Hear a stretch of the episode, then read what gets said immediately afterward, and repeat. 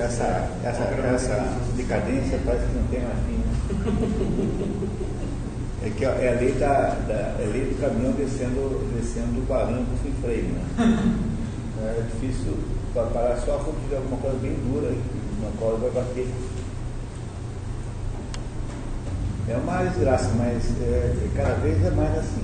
Né? Cada vez há um menor espaço para a verdadeira. Ao ponto de não saber mais o que é cultura.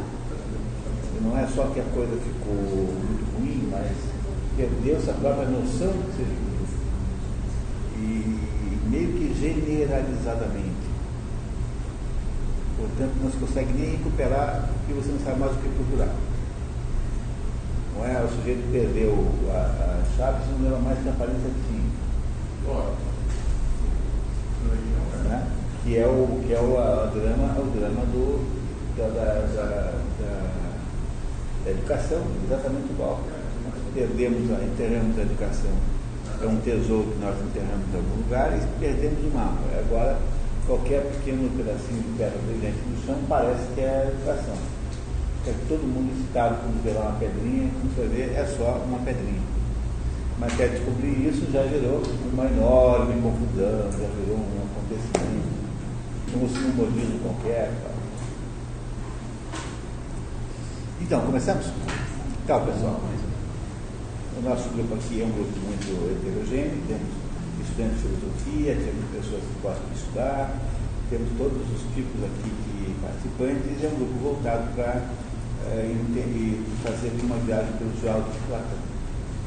É, nós já fizemos esse ano aqui, esse grupo começou esse ano, já fizemos o Eutífone, depois o Eutífone fizemos a Apologia de Sócrates, depois fizemos o Crito, não, Crito antes da Apologia, não, Apologia, depois Crito, depois, depois é, né?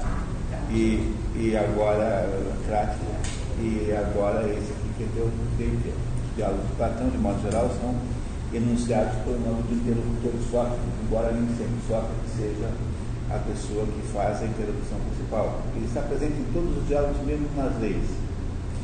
De vez em quando não. No sofista, quem faz a interlocução não é Sócrates, ele fala um pouquinho, ele passa a palavra para, para um tal de estrangeiro, que é um sujeito é, da escola de Protágoras, que precisa estar ali, ele não só, porque ele tem que defender a tese, as teses de Protágoras. Não, desculpe, de Parmênides, não Protágoras, Parmênides, um sofista. E o teteto é o diálogo que nós vamos tentar entender hoje, o significado do diálogo do teteto. É, não é um dos diálogos mais fáceis e a razão pela qual a gente acabou nesse diálogo com mais dificuldade agora é porque nós estamos seguindo as tetralogias na ordem do Trasil, que é um, o, o, estudioso que estabeleceu as famílias de obras de Platão, porque ninguém sabe quais são as, as sequências uh, cronológicas, não, não, isso não é conhecido, embora saibamos que aqui e ali certamente há uma sequência, eh, não se tem uma visão do conjunto. Há uma grande, apesar de todos os estudos já foram feitos, estudos de estilo, por exemplo, né, para tentar é, ver se há alguma evolução do, da escolha de palavras, de vocabulário, ao longo da história dos diálogos, ainda não se teve ainda nenhuma conclusão que seja consensual. Porque tá, tem opiniões muitas, mas não há concordância de dois fulanos. E nesse assunto estão as pessoas, os sujeitos mais qualificados que possam imaginar, aqueles filólogos alemães do século XIX, gente rigorosíssima, aquele pessoal que passa 30 anos procurando um negócio, não larga de não encontrar. Nós tivemos, portanto, uma qualificação humana extraordinária de pesquisa numa, nesse trabalho de tentar organizar Platão. Mesmo assim, ainda resta uma porção de dúvidas, restam, né? Dúvidas associadas à dita questão platônica. A questão platônica é esse conjunto de incertezas que há sobre a obra platônica. A obra platônica, por outro lado, veio para nós com bastante, com razoável, suficiente é, preservação. Não há obra nenhuma que esteja sumida, nenhuma, nenhuma. Tem um pedaço do Critias, o Critias está incompleto, mas também não se sabe se ele completou de verdade, de fato, talvez tenha completado o diálogo. é um diálogo muito pequeno, quase o menor de todos, menor acho que é hiper menor, depois em Crítica, estão muito próximos dos dois. Mas dúvidas assim sobre diálogos de Platão que sumiram, isso não existe. Porque há, há diálogos que parecem que não são de Platão. Então é o problema oposto de Aristóteles. Sem Aristóteles nós estamos procurando as obras, em Platão nós estamos procurando eh, nos livrar daquelas que não são platônicas. É, mesmo assim, há um conjunto fundamental de diálogos que são considerados é, consensuais. Há um documento que eu não tenho uma cópia agora, infelizmente, em que, em que nós temos aí essas opiniões aí dos principais estudiosos, né, o resumo dessas opiniões todas aí. E, a, e, esta, e esta história toda nos levou então para o terceiro todas as obras platônicas é a mais importante na esfera da epistemologia. Não é? Epistemologia. O que é epistemologia? Epistemologia é o, o, o, a teoria, é o estudo do que seja conhecimento. É uma disciplina filosófica.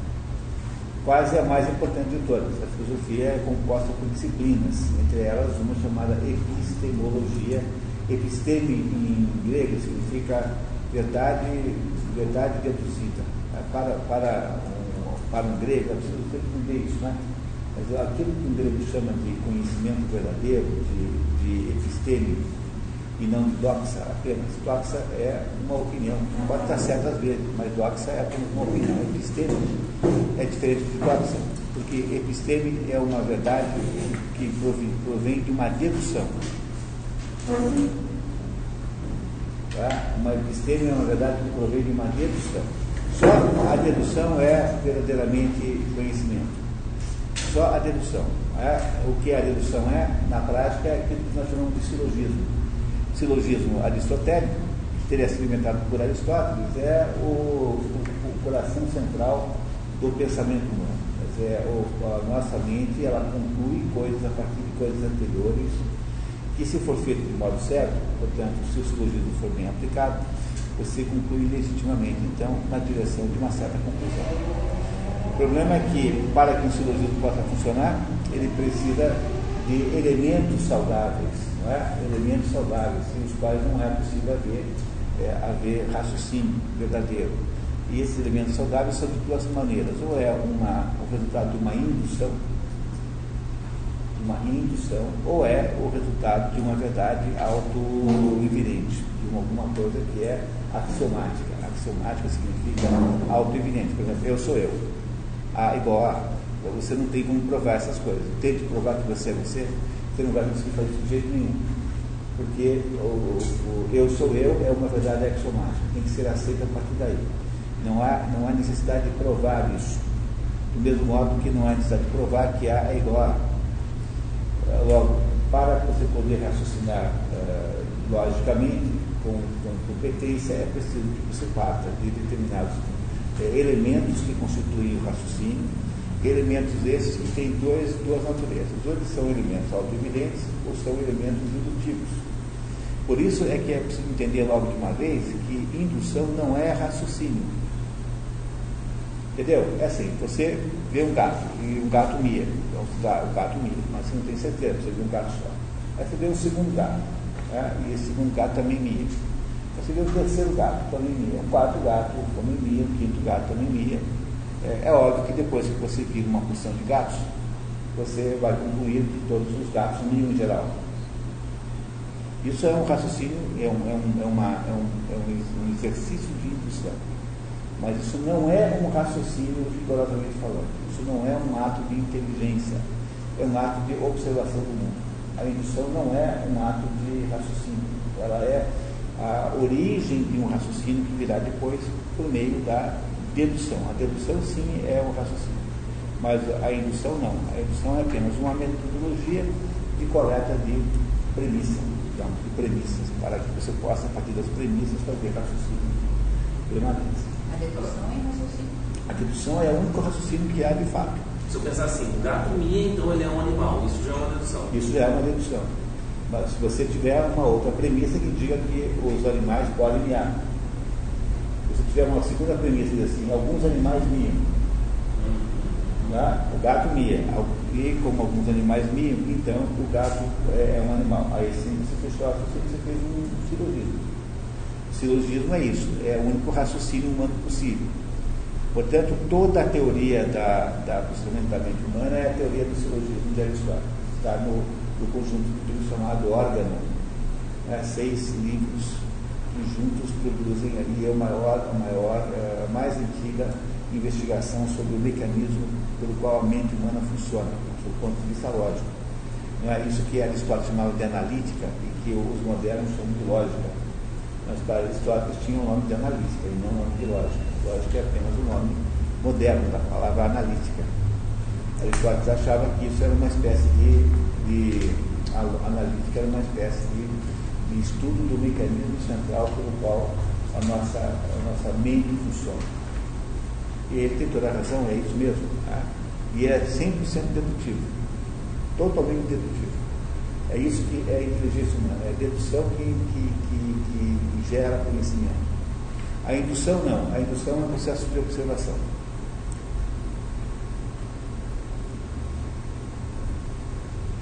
Ok? Muito bem. O diálogo que nós vamos tentar entender aqui agora, que é o Piaget, né? É isso? Estamos aos pouquinhos chegando. Né? ele é um, um, um diálogo que tem características interessantíssimas, porque ele é a maior obra que Aristóteles escreveu no âmbito da epistemologia. O assunto do diálogo é o que é o conhecimento.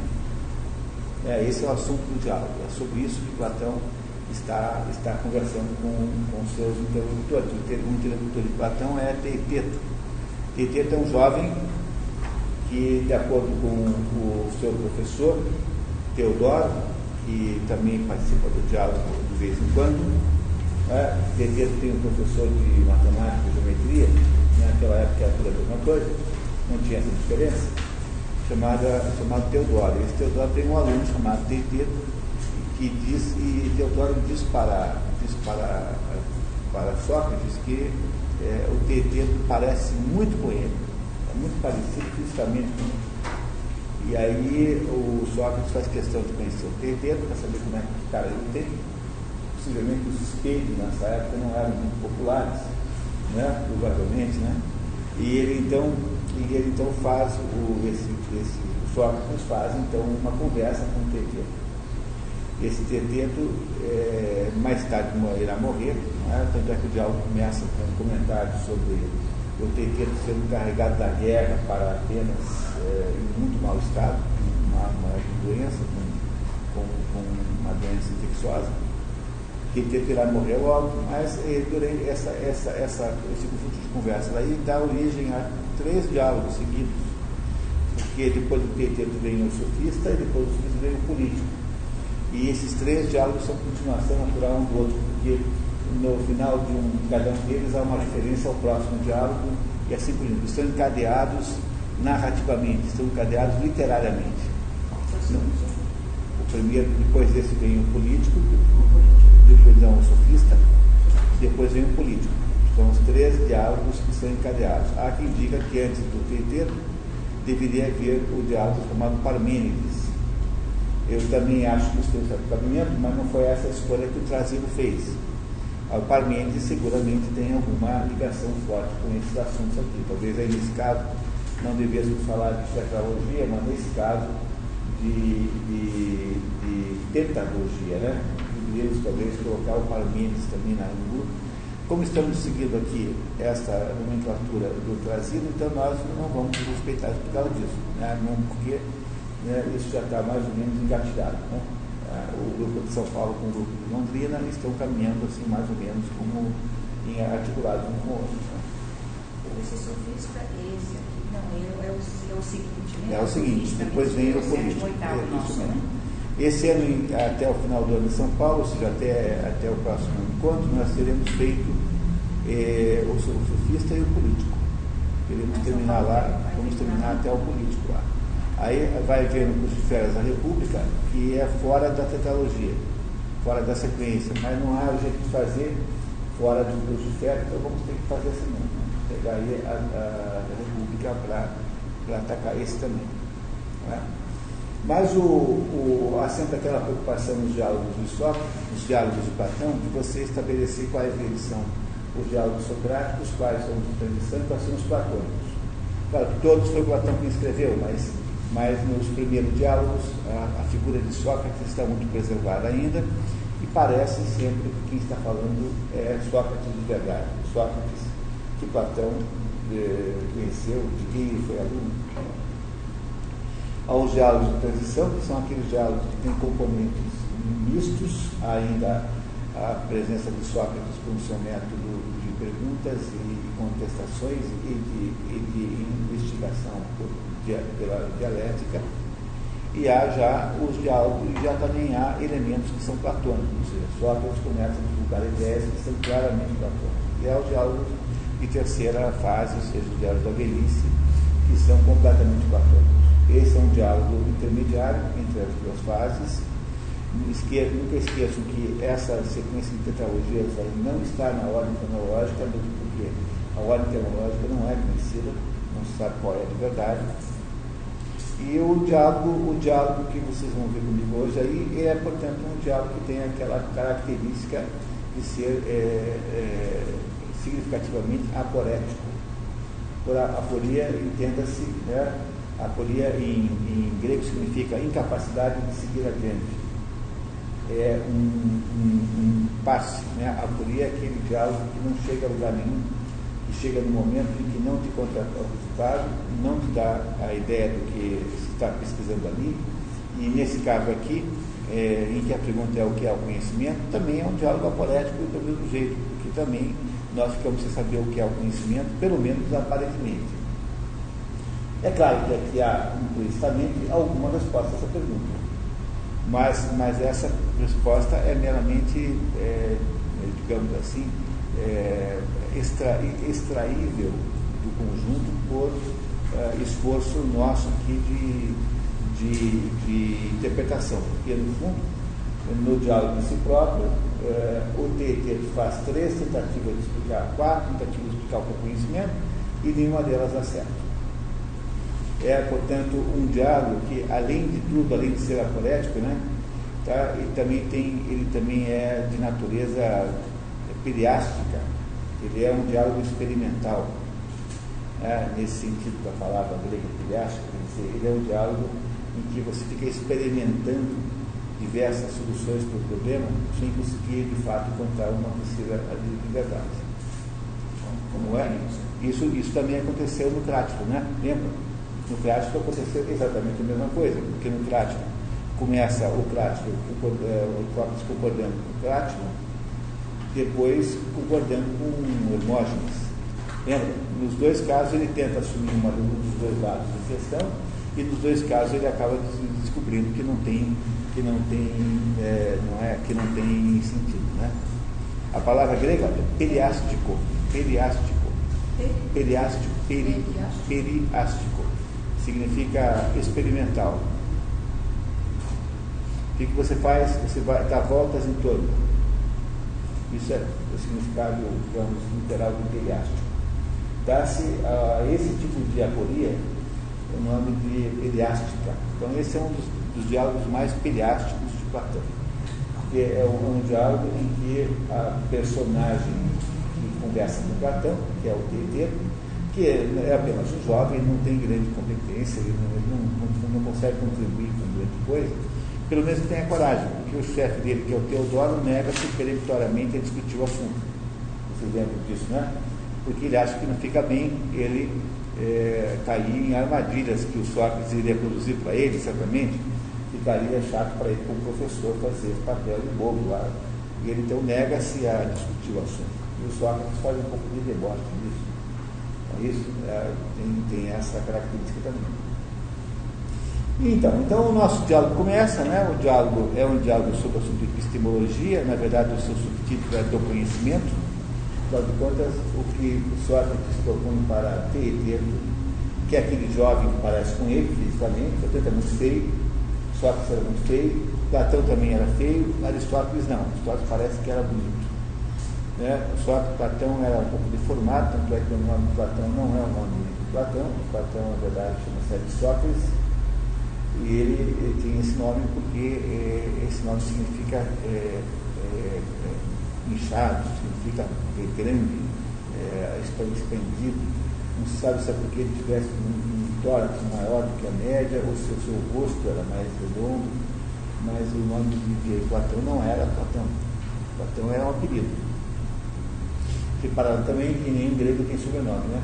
Para você dar o nome do sujeito, tem um nome só, e diz de onde ele é. Então, não é, tem lá, é, Aristóteles de Samos, não é? Não é isso, Pitágoras de, de Samos também, e assim por diante. E aí, então, o que acontece no nosso, na nossa conversa aqui? Né? O, todo, todo diálogo começa, então, quando o Tócrates então, convida Tietê para ser seu interlocutor, e pergunta assim, Tietê, então diga lá para mim, o que é conhecimento? E eu, Tietê, então, faz a primeira tentativa de explicar o que é conhecimento.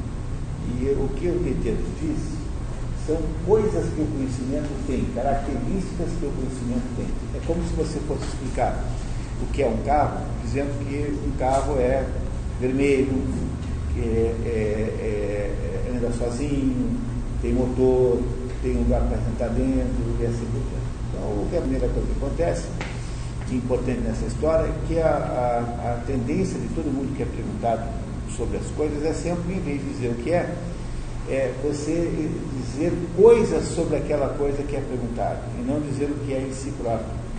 Porque às vezes é muito difícil dizer o que uma coisa é, de fato, o que ela é. É? é um problema central na filosofia, absolutamente importante. É aquilo que na filosofia chama-se ontologia. Ontologia é o estudo do ser enquanto ser. A ontologia foi inventada por Aristóteles. A metafísica de Aristóteles é uma ontologia. Portanto, a ideia de perguntar o que uma coisa é enquanto é, do ser enquanto ser, é a pergunta central de toda a ontologia. A ontologia, portanto, é o estudo do ser. A ontologia é um pedaço da metafísica metafísica, de modo geral, é dividida em dois subassuntos, um chamado cosmologia e o outro chamado ontologia. São essas as divisões naturais normais na metafísica. Portanto, perguntar o que uma coisa é, é a pergunta central que Sócrates faz para os seus interlocutores. Ele nunca quer começar nenhuma discussão antes de definir isso.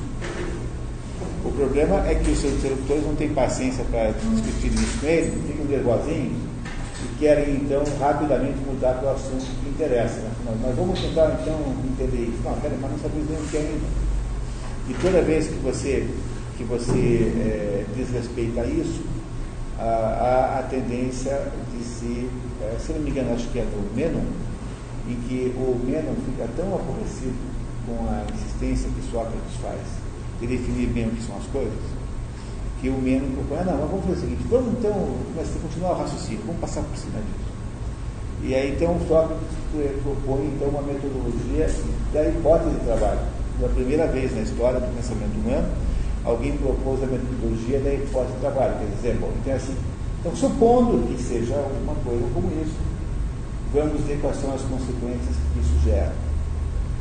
Essa é uma, é uma metodologia que, no fundo, é uma tentativa de erro, né? é uma metodologia tentativa e erro, né? porque você vai partir das consequências para trás, definição para trás, para ver se funciona. Às vezes, é o único jeito que tem para você resolver o problema. Todo mundo tentou isso na matemática já. Todo mundo tentou pegar um problema na matemática, inventar uma resposta e tentar ver se você consegue fazer a conta para frente. Nunca fizeram isso na vida?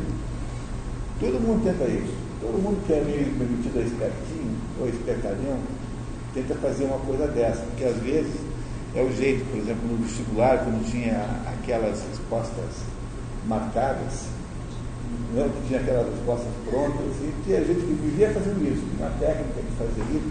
Hoje em dia não é mais assim, né? Acho que não sei também se é mais assim.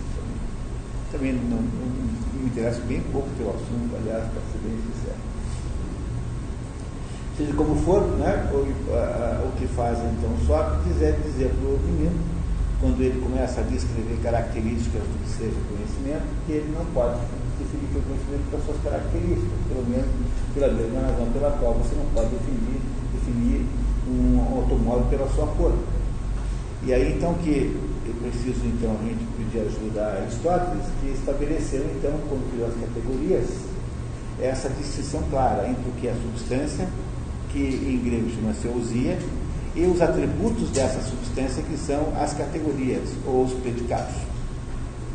É? Essa é uma, é uma contribuição filosófica que você sempre pode usar, é lembrar que Aristóteles determinou então que a ousia é aquilo em torno do que se está falando, ou seja, aquilo que recebe atributos, e os atributos não podem qualificar a coisa atribuída. É isso, por exemplo, quando você lembra do Eutífilo, que dizia que piedade é aquilo que os deuses gostam. Ora, de que os deuses gostam é uma atribuição da piedade, mas não é a piedade. E se próprio, porque os deuses também gostam de sorvete e a piedade e sorvete não são a mesma coisa. Não é? É isso?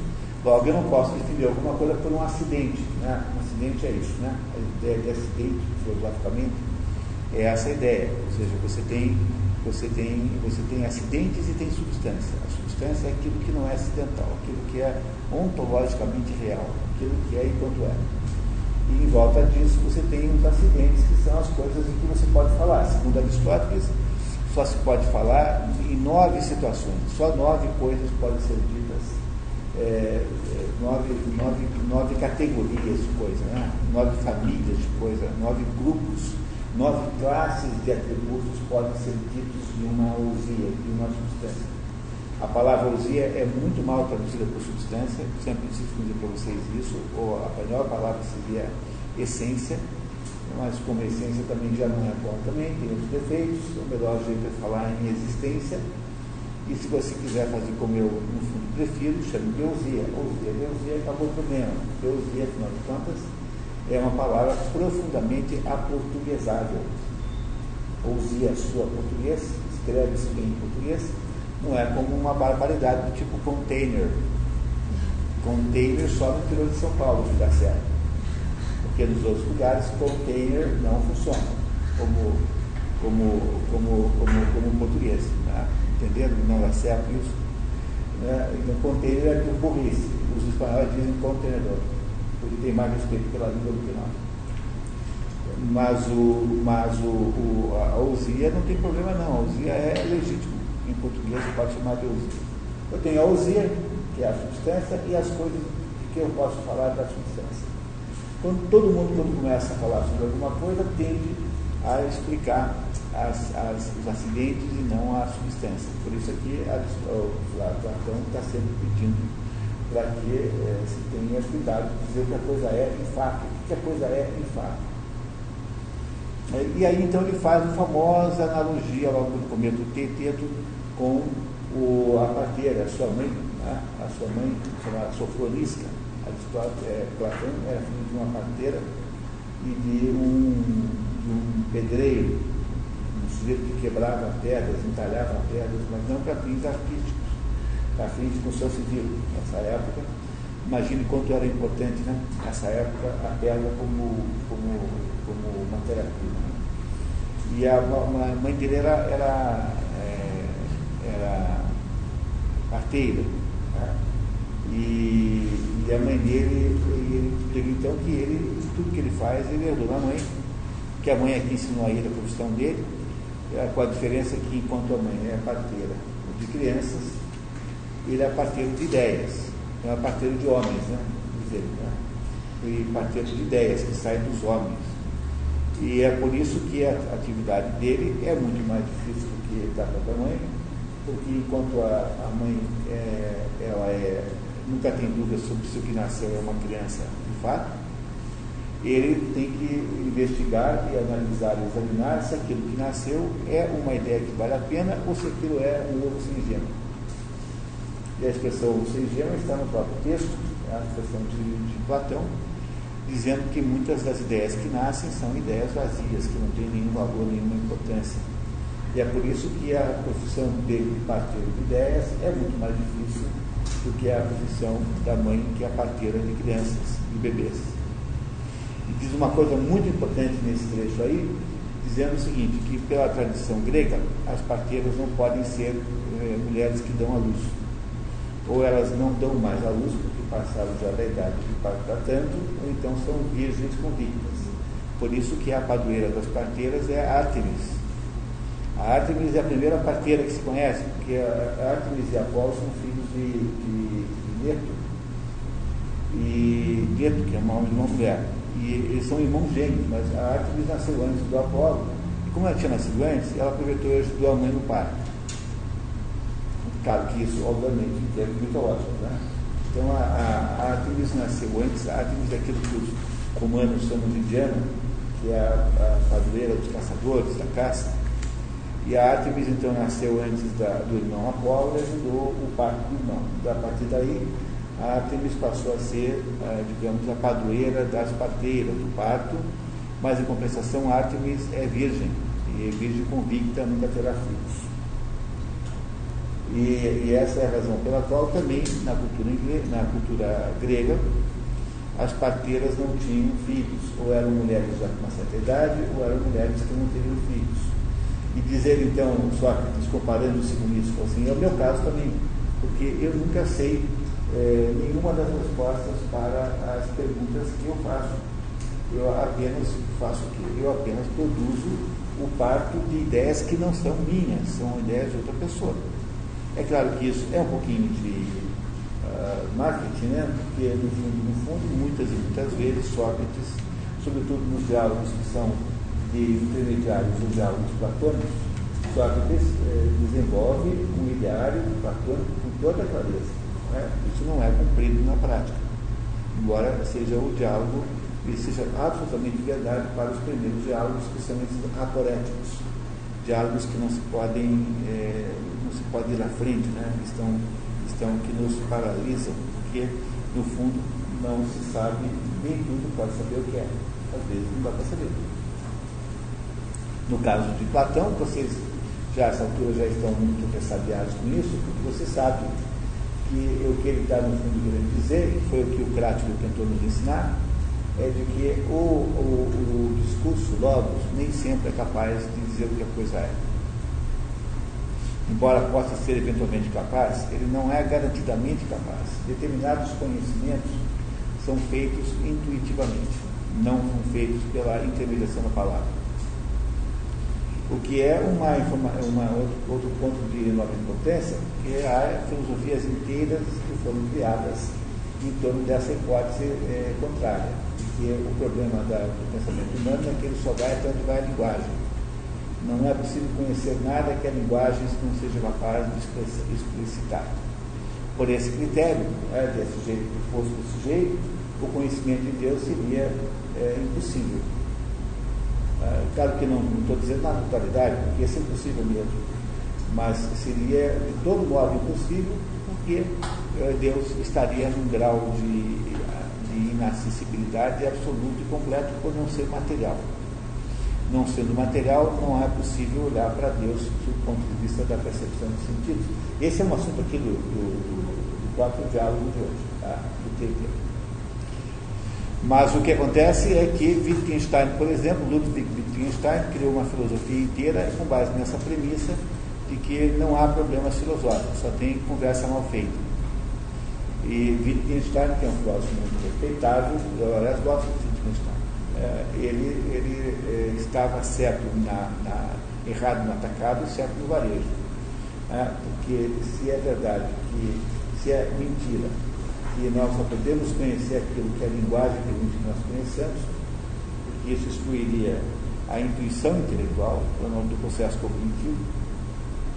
É, por outro lado, ele está certo na, na, no varejo, porque tudo quanto é conversa que você ouve aí, no fundo, no fundo, é conversa de maluco, de gente que não está conversando a mesma coisa.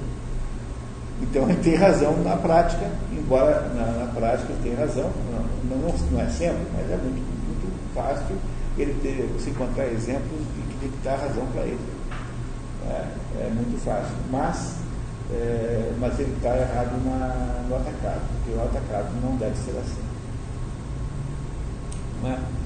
Muito bem. Então o que você tem aí então é o, o Platão, é o, o Sócrates contando para Epiteto que ele é daquele jeito, não porque ele seja chato, não porque ele seja omnipotente, não porque ele seja alguém que deseje botar tudo sempre as pessoas em apuros, mas porque essa é a missão dele. Os partidos têm que garantir que aquela ideia que nasceu tenha, né, que a ideia nasça, né? Agora, a qualidade da ideia não necessariamente é boa.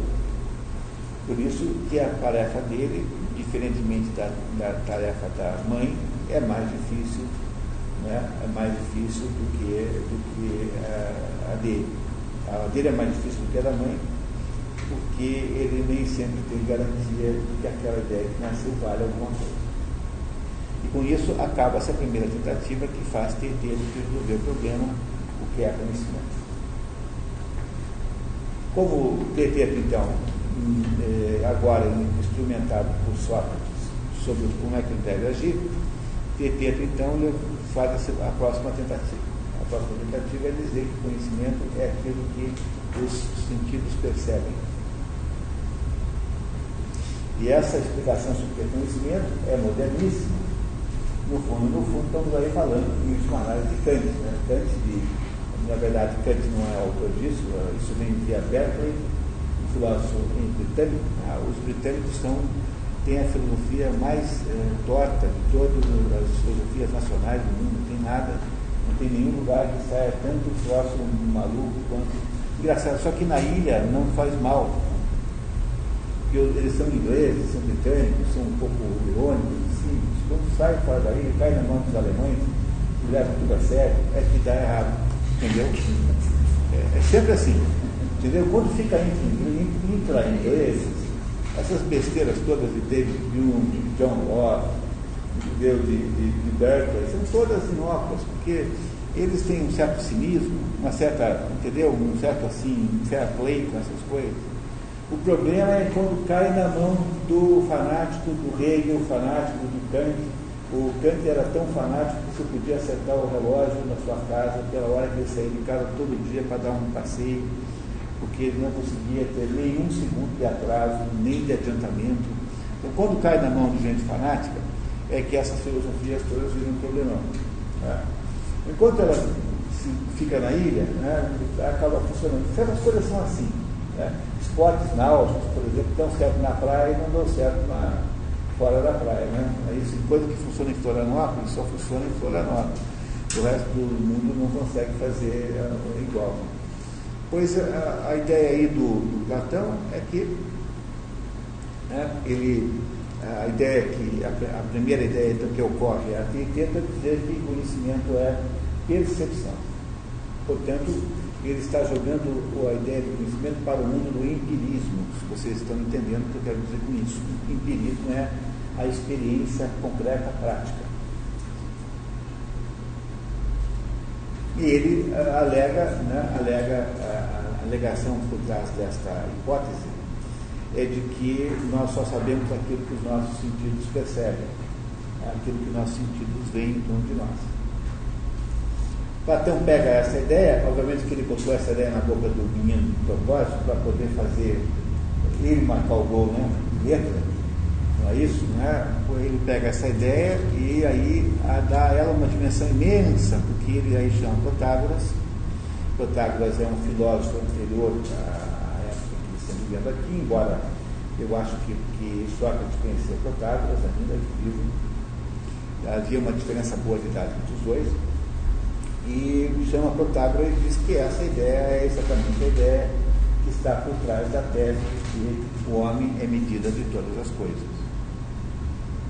Porque, é claro, se você, ah, você acredita que é o conhecimento vem da, da, da percepção, portanto, vem do que os sentidos indicam, não é? O conhecimento e percepção é a mesma coisa, é claro que você vai reduzir a arte do conhecimento à pessoa que está percebendo alguma coisa, porque a percepção é necessariamente individual.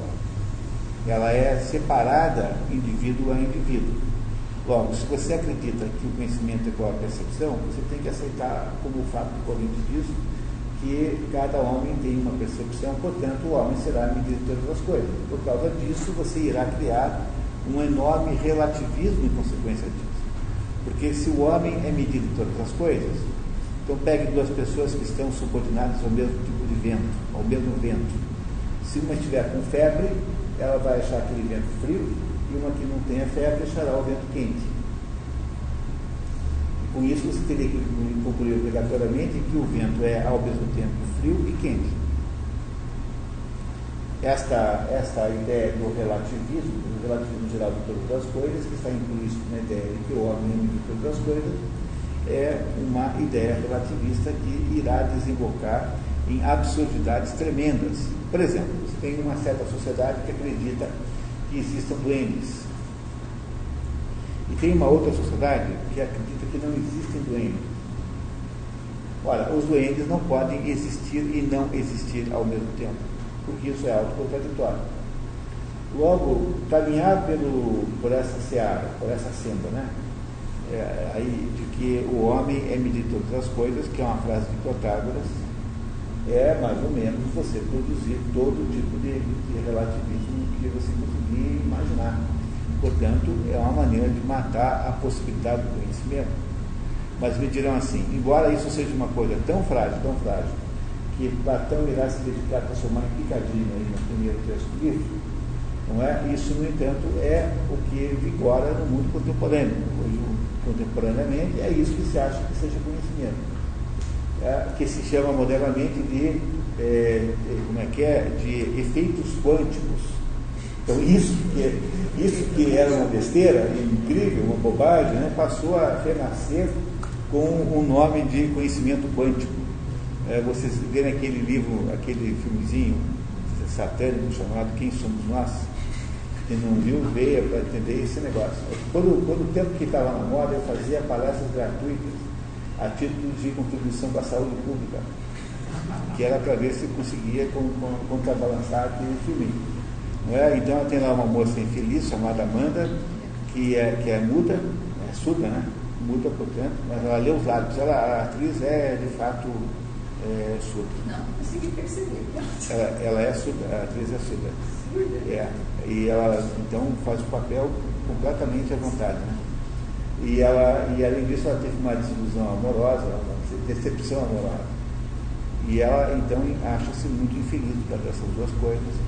Até que aparece assim umas criaturas completamente extravagantes começam dizendo para ela, alegando então todo tipo de orientalismo fajuto, né, que aquilo que ela escolheu o mundo errado, que ela pode escolher qualquer mundo que ela queira, porque o mundo não existe um só, há muitos mundos simultâneos, e ela está vivendo no mundo errado, porque ela faz isso por masoquismo, e ela que trata de mudar para outro mundo qualquer que não aquele que ela está vivendo. É, que é a ideia de, de dizer para uma pessoa que você pode arbitrar a realidade Quer dizer, é o princípio mínimo da, da, da transformação de uma criança em vida adulta. É quando o sujeito fica adulto, quando ele consegue descobrir que há uma espécie de mundo de desejo e há um mundo da realidade. Quando você descobre que esses dois mundos estão em conflito, você ficou adulto. Entendeu o que é ficar adulto? É quando você percebe que o, o, o mundo desiderativo não, não existe na prática ele é apenas o um mundo da sua mente, na sua cabeça.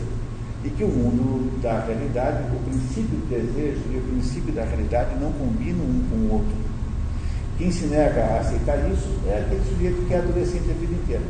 Tem gente que é assim, o sujeito é adolescente a vida inteira, ele, ele destrói um automóvel todo final de semana, ele não aceita nenhuma responsabilidade, porque ele pensa que o mundo é alguma coisa que ele é, faz o que quiser. Né? E, e, é esse relativismo de uma coisa como essa tem origem nessa ideia de de que um homem é a medida de todas as coisas. E não começa a ideia zero?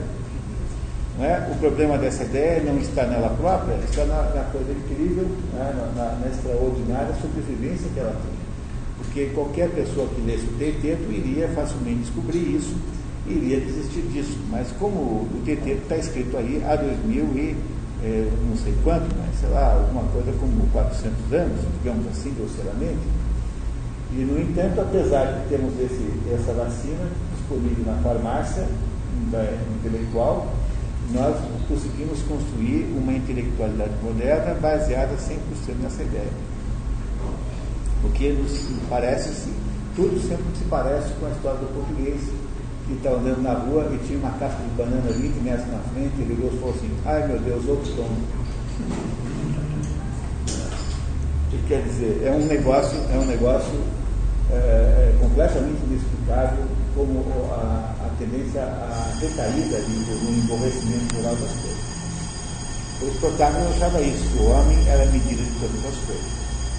Há uma cena do livro muito interessante em que Protágoras, né, é isso, é, vem à tona porque, porque, porque, Sócrates diz assim, olha, nós não devemos estar aqui falando mal do homem sem estar presente, fica deselegante. Então se propõe que Protágoras seja chamado, né?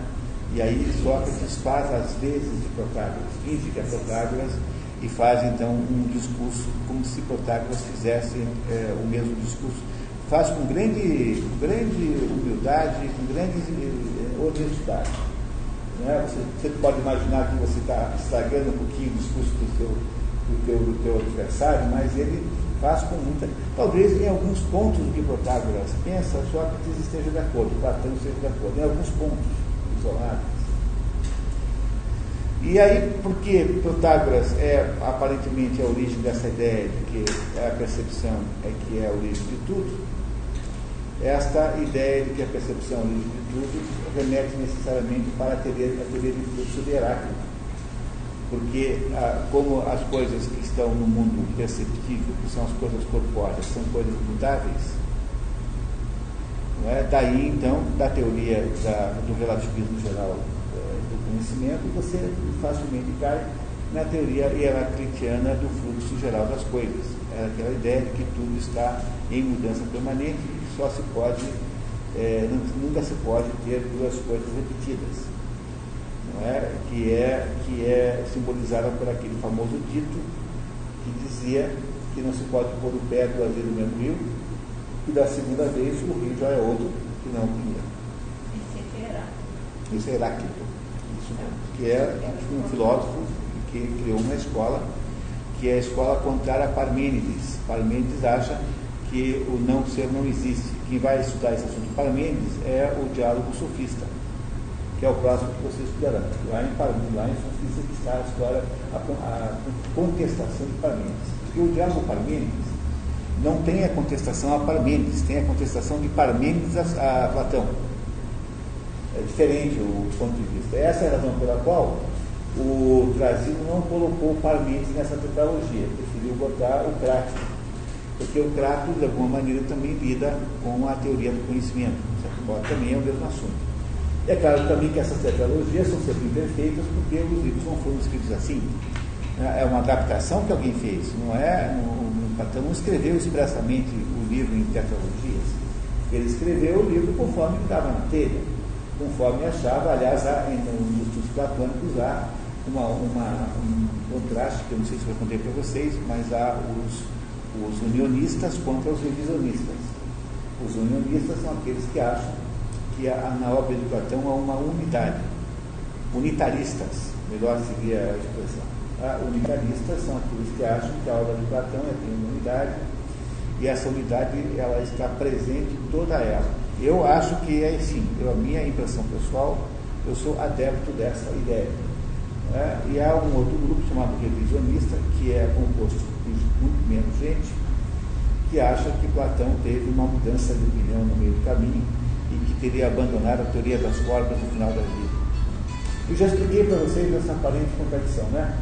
Porque eu já disse para vocês que a razão pela qual isso parece que é assim é porque Platão não precisava da teoria das formas para fazer o seu projeto central. O projeto central de Platão não é a teoria das formas.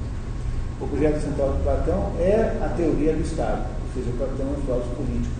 E ele quer criar um Estado, ele quer fazer uma reorganização do Estado de modo que a polis, que é o Estado grego, represente e reflita de alguma maneira a ordem do cosmos.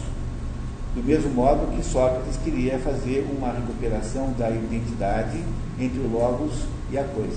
Eu expliquei para vocês, é, é sempre importante revisar isso, tá?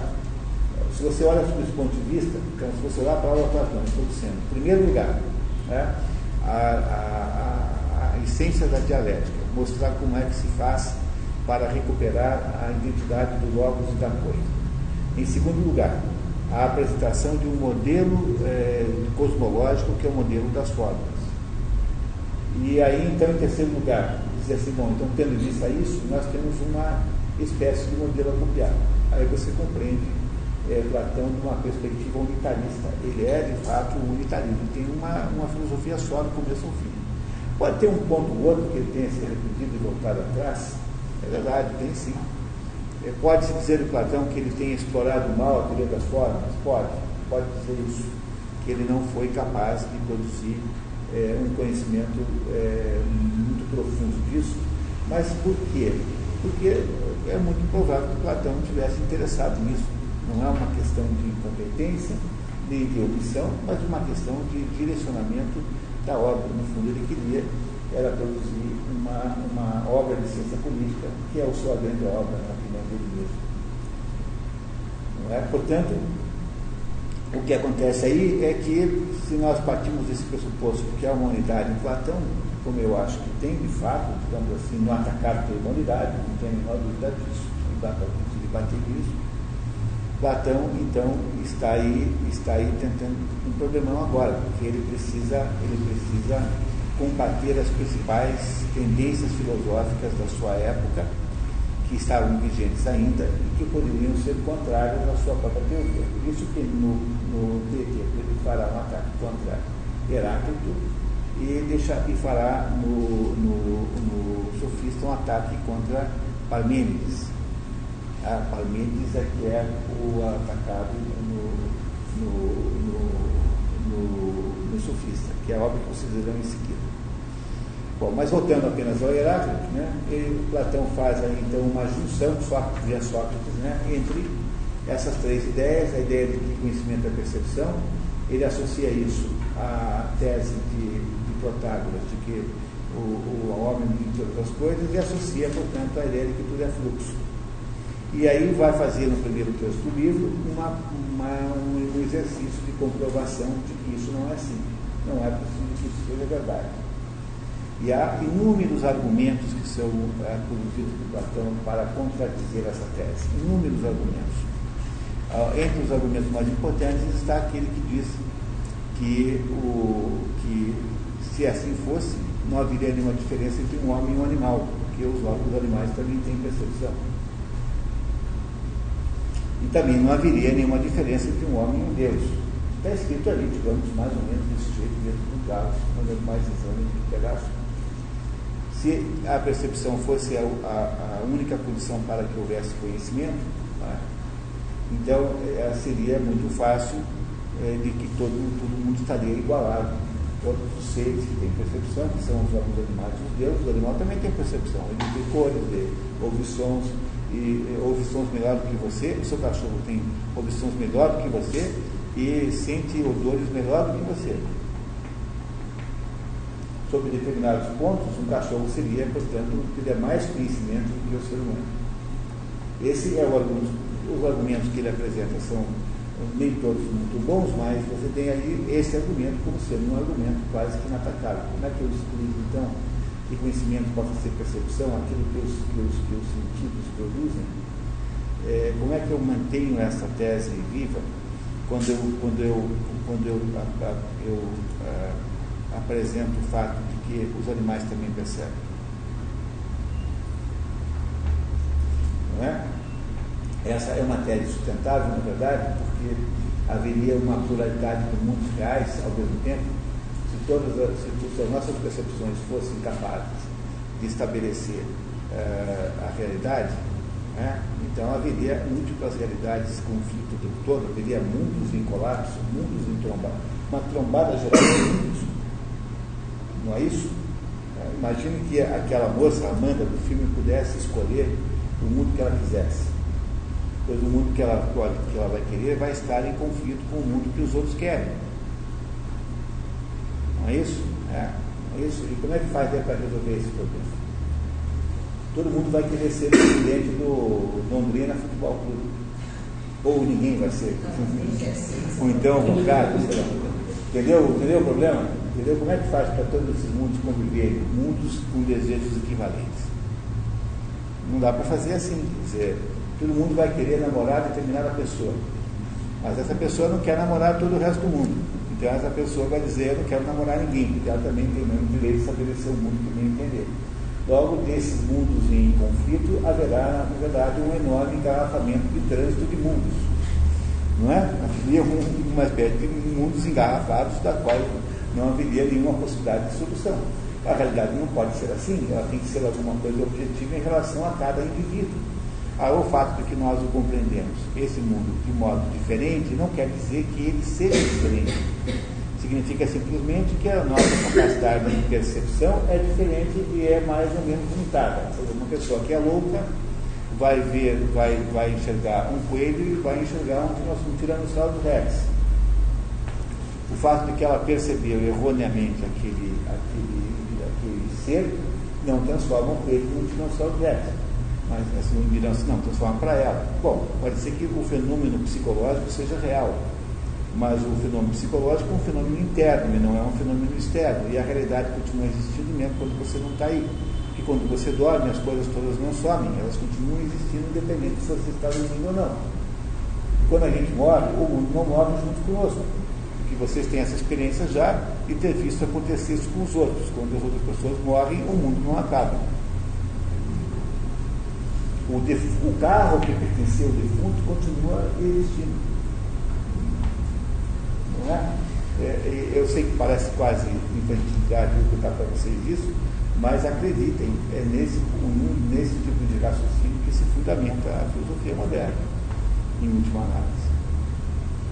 Logo, há muitas e muitas razões pelas quais conhecimento não pode ser percepção.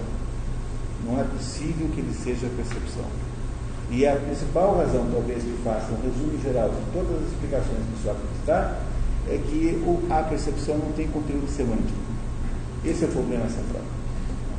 Não tem conteúdo semântico, ela não tem significado semântico, a percepção em si própria não tem conteúdo semântico, ela tem apenas um, um conteúdo factual, né? você percebe aquilo que está ali. Chama coisa da memória também, né? O quê? Da memória. Quando você lembra de algo que você já percebeu, é. aquilo não é mais uma percepção. Não. É isso mesmo, tá? Entendeu? Porque você não está vendo, está lembrando daquela coisa. Logo, tem alguma coisa na sua cabeça que ficou que não é mais percepção, porque não são os seus sentidos que estão percebendo. Você não está vendo um ar, você não está sentindo um calor, você não está vendo, você não está, não está ouvindo um ruído.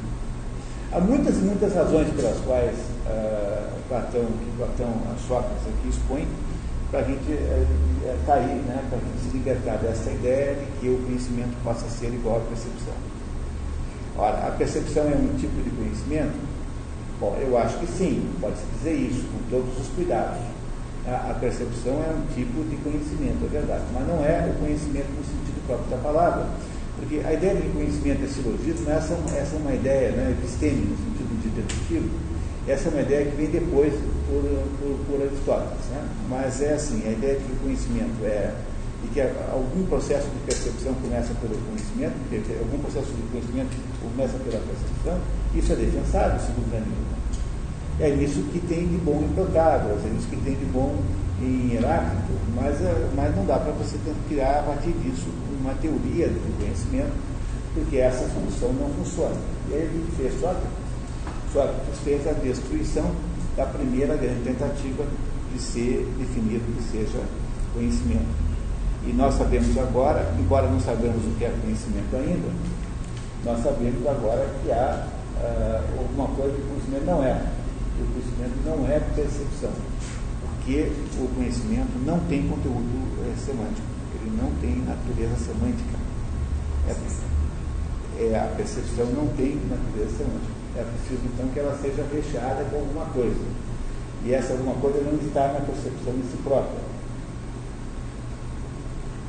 E esse é mais ou menos o resumo da primeira parte, né? É a primeira parte do livro primeiro, a primeira tentativa que faz Teto é dizer coisas sobre o conhecimento que não são definição de conhecimento. Sócrates o censura e conta para ele que a missão dele é produzir um parto, um parto que ele terá que fazer até o fim da, da, da conversa, que é de produzir uma definição que seja conhecimento. Só isso que Sócrates quer. E que nem sempre isso é possível, porque mesmo quando nascem algumas ideias, elas nascem defeituosas não são de verdade ideias válidas, portanto, são ovos sem gema, como diz, como diz o Sócrates, né? como comparando é, risco esse que a, a mãe dele não corre nunca, porque a mãe dele sempre sabe que nasceu uma criança. Ao olhar para a criança, sabe que é uma criança, não tem nenhuma dúvida disso. Ora, se a percepção não pode ser conhecimento, porque afinal de contas ela, é, ela não tem conteúdo semântico, é preciso então dar a tentar fazer uma segunda tentativa, que é o que faz o Teiteto, em que ele diz que a, a percepção é o, o, como, é que, como é que é a mesma expressão que se usa aí? Que é o, o juízo é, verdadeiro, não é isso? Não é essa expressão que é usada por Opinião verdadeira. Opinião verdadeira, tá? Opinião verdadeira. Não é isso? Essa é a expressão que é usada aí no texto, na tradução que vocês leram. Já que a percepção não é, já que o conhecimento não é percepção, então é o que? é alguma coisa na qual se imagina que se esteja adicionando uma, uma estrutura semântica. Porque a ideia, do, a ideia de chamar essa segunda tentativa de, de juízo verdadeiro é você dizer assim, bom, tá, então tá. Então o que é a percepção? A percepção o que é o conhecimento? O conhecimento é quando eu pego a percepção, os dados da percepção, e os submeto a um conjunto de uh, interpretações, quer dizer, como é que a gente diria assim? É? é? Há um conjunto de conotações de natureza semântica. E aí então eu tenho finalmente, é? Eu tenho finalmente uma, uma possibilidade de ter, de fazer com que a percepção produza é, é, conteúdos cognitivos, quer dizer, conteúdos que eu possa entender. Finalmente eu tenho aí conhecimento. Entenderam o que, é que ele está querendo fazer? é que fazer um passo à frente, não é? Para tentar eh, resolver o problema que pareceu insolucionável na percepção em si própria, que é o problema do conteúdo, da falta de conteúdo semântico que tem a percepção. Que a percepção não tem conteúdo semântico nenhum, portanto não pode ser conhecimento. É, se você pensar um pouquinho mais longe, você irá perceber uma coisa interessantíssima aí nesse momento. Quer dizer, o que está isso aí, o que, que não, o Platão não está falando, mas no fundo é o que ele está querendo vender para nós.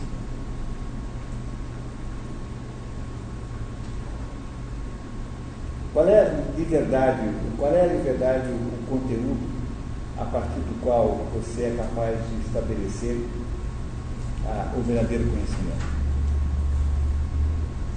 O que, que é alvo de conhecimento para Platão e só isso é alvo de umas formas. As formas são citadas nesse diálogo? Não, nunca são. Praticamente não são. Mas elas são, o tempo todo estão por trás da, dos bastidores, escondidas atrás das coxias, né, quietinhas lá, esperando o momento tal, o gosto, porque, no fundo, o que ele está dizendo é que apenas a percepção das coisas sensíveis não funciona nada, não adianta nada, não tem cabimento, né? a percepção das coisas é, associadas com associadas, então é preciso buscar agora um conhecimento qualquer, tá? que poder, é preciso agora buscar uma semântica qualquer para que a percepção associada a essa semântica seja, na verdade, conhecimento. Não é isso? É isso que ele proporá em seguinte, no seguinte passo, não é? Que ele chama de juízo verdadeiro. E ele, uh, ele uh, tenta fazer isso é, usando diversos meios, né, diversos recursos, eu anotei aqui, ó.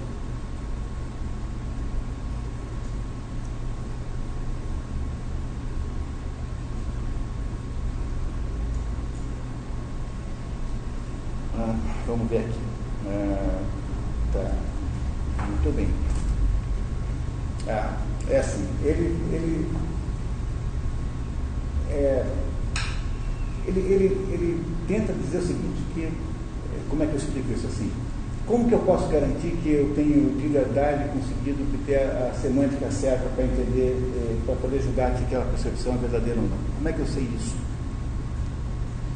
E o jeito de fazer isso é muito difícil de provar, porque há várias tentativas que ele faz, faz diversas, faz um exercício aqui, Mas, sobretudo, o que Platão está nos dizendo, explicando, é o seguinte, que isso é muito difícil de fazer, porque um advogado esperto pode muito bem convencer as pessoas de que há uma determinada versão do crime é aceitável, não é? Portanto, transformar essa, essa verdade em opinião verdadeira, que é tida como tal, e essa opinião verdadeira não ser a verdadeira de fato, quer dizer, não, o crime ter acontecido ao contrário. Ou seja, o fato de que eu estou tentando justificar a percepção com algum embasamento semântico não garante por si próprio que eu consiga é, obter conhecimento, porque o conhecimento não se obtém só pelo fato de que eu estabeleci alguma explicação para aquilo que eu percebi.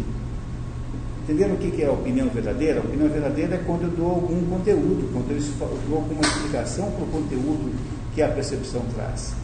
Mas esse conteúdo que a percepção, a percepção traz é, por sua vez, um conteúdo que não tem garantia de ter funcionado. Porque um advogado espertalhão pode muito bem produzir uma argumentação que faça com que um júri seja convencido de uma certa opinião verdadeira, que não é verdadeira de modo nenhum, portanto não é conhecimento nenhum, não é verdade. Essa é a segunda, a segunda tentativa. A segunda, a segunda, a primeira tentativa ele já nos provou porque que não serve. Porque a percepção não tem conteúdo semântico. Aí quando você tenta colocar conteúdo semântico na percepção, que é a segunda explicação, que é a tal da opinião verdadeira, você também não resolve o problema, porque quem é que estabelece a veracidade da opinião verdadeira? Ele diz que você pode ter opinião verdadeira sem ter a experiência. Né? Quando ele fala isso do, do júri, ele fala assim, o advogado pode convencer o júri de que algo aconteceu e o júri ficar convencido de que lá de ser verdade, né, de ter acontecido, mas ele não vai ter a, a, a verdade de fato. O júri não testemunhou o que aconteceu, isso é informado pelo, pelo advogado, através de provas verossímeis. Né? Então, Você passa a ter a opinião verdadeira, mas não tem a, a experiência que dá. Então, né? É. então, portanto, você não tem garantia nenhuma de que isso seja conhecimento tampouco. E o que, que ele, Platão quer, quer dizer de novo? O que, que ele está dizendo de novo para nós? Que a, no primeiro caso ele dizia o seguinte, que a percepção pura e simples não funciona porque ela é apenas dos dados do mundo sensível. Ora, o que, que significa que a percepção dos dados do mundo sensível? Significa que elas não têm conteúdo semântico, porque elas não, não representam nada em última análise, elas não são é, verdadeiras percepções, porque a verdadeira percepção seria das formas.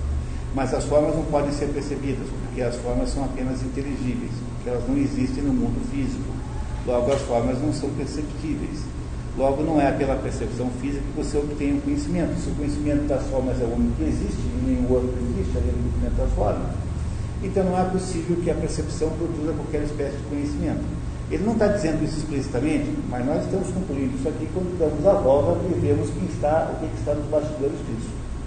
A segunda maneira, de, a primeira maneira de consertar isso é dizer que a percepção, que é melhor, o conhecimento é a opinião verdadeira e que o conhecimento, por ser opinião verdadeira, é alguma coisa que daria conteúdo semântico à percepção. Porque, na verdade, a segunda explicação é uma continuidade da primeira, não é uma explicação alternativa com- completa. É? é a percepção mais conteúdo semântico, isso é opinião verdadeira.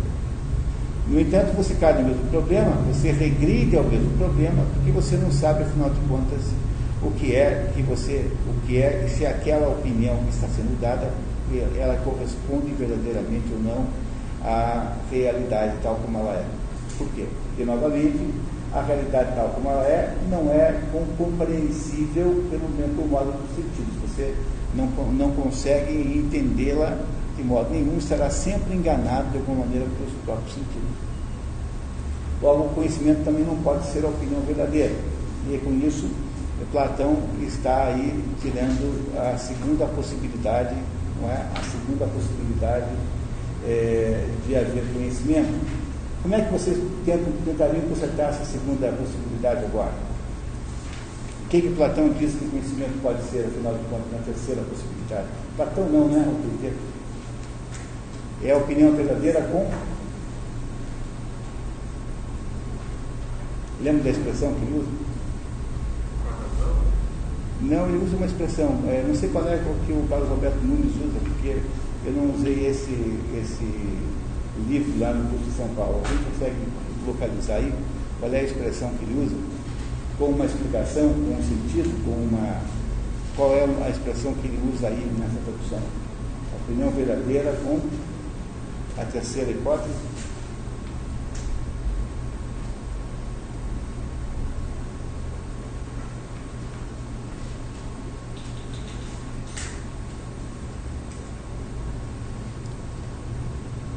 Quando ele fala do sonho, lembra? Do sonho que ele teve.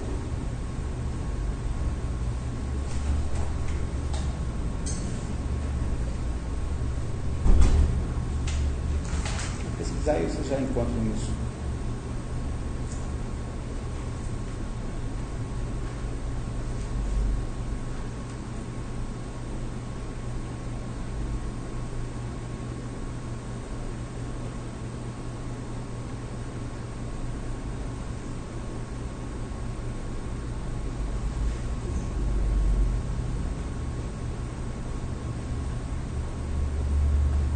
Bom, vamos, depois encontrar, não tem problema. Eu vou explicar o que ele está dizendo aqui. Né? Explico, se eu não disser a expressão exatamente como está traduzida, não tem importância também, né? Então é assim, quer dizer, aí ele diz assim, bom, então já que eu não consigo mais, eu não consigo explicar o que é conhecimento pela percepção, não consigo explicar o que é conhecimento pela, pela, pela percepção, mais uma, uma, embora ele não fale assim, né, no livro, né, mas é o que ele está dizendo, né? Mais uma opinião verdadeira, não é isso? Não é? opinião mais uma opinião verdadeira, então agora ele vai tentar uma terceira, uma terceira chance, dizendo que o conhecimento é a percepção, com uma opinião verdadeira e mais uma explicação, mais um esclarecimento, mais uma. Deve ser alguma coisa assim que traduziu aí, alguma coisa dessa natureza aí. Que é exatamente o que é? Que é a explicação do que é a explicação para você dar aquela aquela, aquela uh, digamos, leitura semântica daquilo que você está afirmando que, é, que, existe, que é o ensino. Ou seja, para tentar consertar o problema, ele faz mais um, puxa mais um rabinho e diz assim, agora então, além de dar a opinião verdadeira, eu vou explicar como é que essa opinião, como é que eu cheguei nessa opinião verdadeira, ou seja, vou demonstrar isso que eu acabei de dizer. Não é isso que está aí, mais ou menos? Vocês lembram desse pedaço? É? E aí, então, ele acaba concluindo no final dessa terceira tentativa que também não é possível chegar a conhecimento por esse caminho, porque, novamente, os dados da percepção podem não estar verdadeiramente capazes de explicar o que a coisa é em si, e, portanto, como eu não sou capaz de partir de dados garantidos e, e com, com estabilidade, eu não conseguirei, então, é, entender, eu não conseguirei entender exatamente o que é porque a minha possibilidade de compreensão estará sempre viciada pelo início.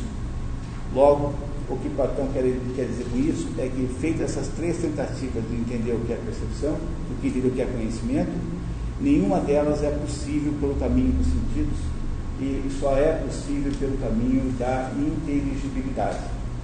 E essa possibilidade de inteligibilidade está fora de todos esses três caminhos que ele estabeleceu aí. Por que, que a inteligibilidade está fora desses três caminhos? Primeiro, porque ela não pode ser sentida, portanto, não pode ser percepção.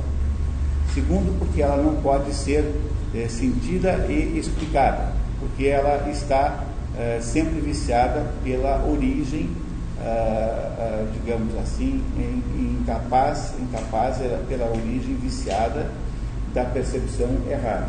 E depois não adianta eu explicar por que é assim, porque eu ainda continuarei com o vício de origem. Logo, o que ele quer dizer com isso é que o conhecimento verdadeiro se faz de modo inteligível apenas, ou seja, apenas pela intuição intelectual, a partir das formas que estão em algum lugar onde os seus sentidos não, não são capazes de chegar. O que, que na verdade Platão faz no Teiteiro? Esse texto aí, pessoal, é de uma importância extraordinária, sabe, na filosofia de Platão porque ele é a contestação de todas as possibilidades de compreensão do assunto vigentes na época. Todas as tentativas que foram feitas na época de tentar chegar a uma conclusão sobre o que é conhecimento, todas as escolas que de alguma maneira é, tentavam resolver esse problema, são todas elas confrontadas aí a partir desse, digamos, desse conjunto de simulações, de tentativas, de experimentações é, que é a natureza do diálogo experiencial, e que todas elas acabam dando em situações impossíveis de resolver. Portanto, não é possível chegar a nenhuma conclusão sobre o conhecimento a partir disso. E eles são obrigados, então, a concluir no final de que o conhecimento não é possível a partir dessa perspectiva de, eh, de sensação. Portanto, não é empírico o conhecimento real das coisas. O mundo real das coisas não é empirista não é pelo empirismo que eu produzo um conhecimento real sobre a estrutura da realidade, mas é apenas pelo mundo cognoscível, ou seja, aquele mundo que é uh, perscrutável, né, analisável apenas por meio dos nossos sentidos, do nosso, do nosso, nosso intelecto e não dos nossos sentidos.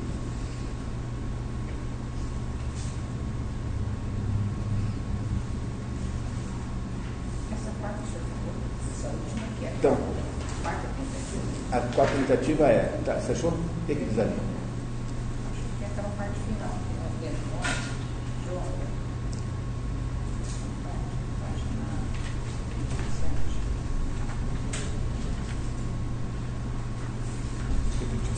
Ah, No, no final ele vai dizer que chega ao conhecimento verdadeiro pela, pelo meio da diferença, né? do específico. Então vai ser tudo sol, então como que eu sei que o sol, se eu não, se eu não conhecer as características específicas do sol, eu não consigo diferenciar ele dos outros astros, então eu não ia saber. É, tem- tem- também não vai dar em- totalmente, né? Quer dizer, também não consegue resolver todos os problemas por isso, né? Quer dizer, ele vai, em todos os casos, fazer alguma tentativa de mostrar que aí você tem algum conhecimento, mas ele chega no momento que empassa, que não dá para ir em frente. No fundo, no fundo, esse é um, é um- um diálogo que nos diz que ele não sabe o que é conhecimento, mas no fundo ele sabe. Porque a malandragem do diálogo está em esconder de nós a verdadeira resposta que está na cabeça de Platão. O conhecimento verdadeiro só se obtém verdadeiramente pela, pela percepção intuitiva do mundo que é, é, é inteligível e não do mundo sensível. O que ele quer fazer é que nós desistamos de vez por todas de tentar encontrar inteligibilidade no mundo sensível e procurar apenas o mundo inteligível em si próprio para nos dar respostas. Ele fala de Deus, é isso. Tem que recuperar ali o texto, pessoal, para a gente olhar para ele. Você pode me um pouquinho do texto, por favor? Deixa eu ver se eu acho. É, no final ele assim, ah, então o conhecimento pode ser a opinião verdadeira ligada à explicação racional. Ah, tá aí, explicação racional. Então, essa Aí, expressão. A explicação racional é essa diferença, que tem É. definição, né? Pois é, mas não é, entendeu? Quer dizer, ele, ele tenta resolver pela, recalcular pela terceira vez o pneu, mas não consegue. Tá? Portanto, vocês estão compreendendo agora essa é expressão que nós estávamos aqui procurando, explicação racional. Explicação racional é essa, esse esclarecimento que eu chamei de esclarecimento aqui, explicação, que é o que é aquilo que você usa para tentar dizer assim, bom, é assim, eh, os meus sentidos perceberam alguma coisa que significam tal coisa, tal coisa, tal coisa, tal coisa, por causa disso, disso, daquilo. Então, a primeira explicação é assim: os meus sentidos perceberam isso, isso, então a realidade é isso. Essa não dá. Segundo, a segunda explicação, a segunda tentativa é assim: os meus sentidos perceberam isso, isso, isso, e isso que eles perceberam não é tal coisa, é isso, isso, aquilo, aquilo outro. Tá? Essa também não dá, porque eu não consigo dar conteúdo semântico a partir de alguma coisa da qual eu não tenho a certeza da origem, porque os meus sentidos podem ter me enganado lá no, lá no início.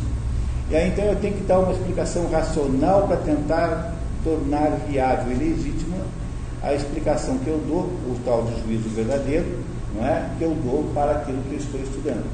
Essas três tentativas, na verdade, são apenas três degraus da mesma escada. Repararam que começa com uma com, que é a, a ideia, da, a ideia do o, o conceito do, da, da, da percepção, a percepção vira juízo verdadeiro, que não sei também se usa essa expressão, é juízo verdadeiro que usa, né? Opinião verdadeira.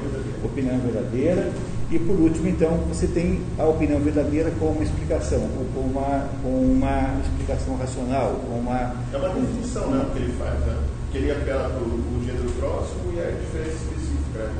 Né? Então, tá? É isso mesmo, tá? Então, no final, você tenta dar uma explicação racional para tentar estabelecer uma legitimidade na definição que você fez na segunda, na segunda parte. Na verdade, veja, Dentro disso que está aí tudo, tem também uma teoria das proposições. A teoria das proposições, depois, mais tarde, Aristóteles fará um livro só para respeito disso. Né? A teoria das, das definições, é, das proposições, é um dos livros do órgão, não é? E que ajuda a entender de uma CD interpretação, a da interpretação, que é um livro do órgão que só trata das definições. Porque para Aristóteles é possível fazer esse exercício, mas para Platão não é. Porque, porque para Platão tudo acontece eh, pelo fato de que ou você tem a referência comparativa com as formas ou você não tem nada. Compreendendo o problema? Porque se você não tem uma maneira de comparar aquilo que os seus sentidos estão vendo com alguma coisa é, que seja garantido e certo, e líquido e certo, que é a forma, você não tem nenhuma possibilidade de conhecimento. O conhecimento só existe a partir do momento que você compara aquilo que você vê com aquilo que é teoricamente o ideal, a ideia da coisa, é a forma.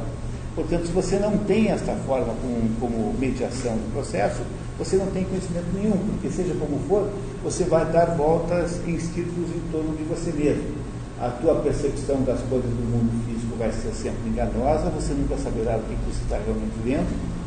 Quando você tenta definir o que essa coisa é, ou seja, quando tenta dar uma definição a isso, você continuará sendo perseguido pela incerteza, porque você não sabe o que está falando de uma análise, porque você não está olhando para a forma, está olhando apenas para, digamos, as aparências das coisas, e por último, não adianta você fazer uma, uma, uma argumentação, uma teorização da tua resposta por meio da, da diferença, do estabelecimento da diferença, porque você também não sabe se aquela percepção está, está certa desde o início.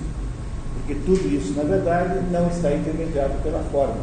E é esse o sentido do ter, embora não esteja em nenhum momento escrito isso diretamente. Você não vai encontrar nenhuma menção à palavra forma dentro do livro. Mas o problema é que, na medida em que Platão fica estabelecendo então, a inviabilização de cada uma dessas possibilidades, desses caminhos, ele vai, no fundo, querendo que você faça o quê? Que você conclua sozinho que o que falta aí para fechar esse esquema é a forma. Porque para Platão, apenas a forma é que produz conhecimento. A, a forma, por outro, lado, por outro lado, ela é inacessível apenas pelo intelecto. Portanto, ela é só acessível para as pessoas com qualificação para obtê-la, para percebê-la como tal. Percebê-la não fisicamente, mas percebê-la intelectualmente quem é capaz de fazer isso é o filósofo. Portanto, não há possibilidade de conhecimento sem o filósofo. O filósofo é o sujeito que é capaz de produzir essa recuperação da forma. E isso, então, mais tarde é repetido com toda clareza no mito da caverna, que, que está dentro da República, capítulo 7, 7 da República, mito da caverna, se eu não me engano. Não é? Ou seja, o que está aí é apenas mais uma demonstração da inviabilidade da mente humana, sozinha, racional, como procuradora e obtentora do verdadeiro conhecimento. O que o Platão quer fazer é só isso que ele quer contar para nós. Com isso, como é que ele faz isso? Faz um estilo brilhante, faz com diversos instrumentos de, se diz, de, de, de retórica e de e de argumentação filosófica, que é nos levar para passear nos jardins aparentemente floridos e nos mostrar que as flores são de plástico. Né? Usar pela mão para conhecer os jardins floridos de cada uma dessas possibilidades. Só que quando a gente chega perto, a gente descobre que as flores são todas de plástico. Porque esse é o método que ele usa filosoficamente para nos ensinar.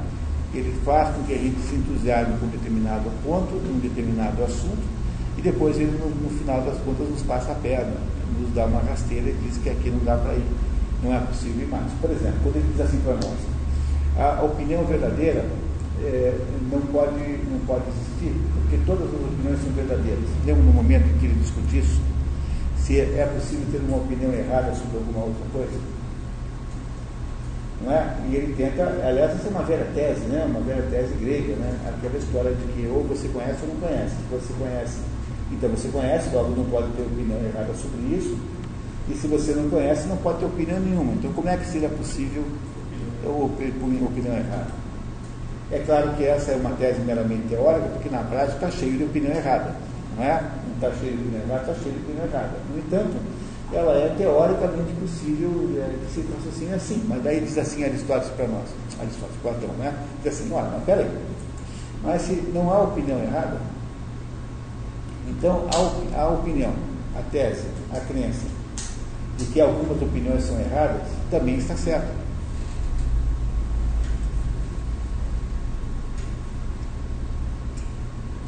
Não é? Quer dizer, a crença de que algumas opiniões são erradas é uma crença, então essa também tem que estar certa. Mas se essa está certa, ela entra em contradição absoluta com a outra que diz que não há opinião errada, todas estão certas. Mas uma mata a outra. Portanto, você não pode também ir por aí. Vocês compreenderam o que, ele faz? Ele tenta nos levar pela mão para os jardinzinhos todos de flores artificiais, flores de plástico. Quando a gente demora para perceber que é de plástico, mas daí a gente entende que é de plástico. E aí então ele nos leva para outro jardim, diz, bom, talvez seja aqui a resposta. E passemos no próximo jardim e também não encontramos, e mais no próximo, e mais no próximo, mais no próximo, até que uma hora ele, ele diz assim, olha, desisto. Não sei mais o que dizer para você. Eu não sei porque ele nunca soube. Ele já nos explicou no começo do TT que ele é como uma parteira, ele não tem o filho. O filho não é dele, o filho não sai dele, o filho sai da mãe. O filho sai da pessoa que produziu a ideia. Ele apenas cuida para que aquela ideia nasça bem. Ele não é dono da ideia, ele não produz as ideias. Portanto, não tem nenhuma responsabilidade sobre aquilo. Ele apenas entra no mérito daquilo que se está dizendo. É a missão do dialético é fazer essa contestação. Logo, ele faz isso de um modo que vai desmontando toda a concepção que está ali, mas se você conhece a obra no, no, conjunto, no conjunto da obra, se você conhece a obra de uma perspectiva mais ampla, você sabe que ele tem, obviamente, uma opinião sobre esse assunto. E que nessa altura em que ele escreveu o Teiteto, que é uma obra da metade da vida, ele sabia muito bem o que estava querendo nos ensinar. O que está querendo nos ensinar é basicamente a ideia de que a única possibilidade de ter conhecimento é você poder comparar aquilo que você vê com a forma. A forma é a única verdade que tem, é a única estrutura real na, na, na estrutura da realidade. E essa estrutura real chamada forma está aí para ser observada por nós, ou pelo menos pelos, com ou sem a ajuda de um filósofo. Mas nós não podemos anunciar no nosso próprio poder de observação.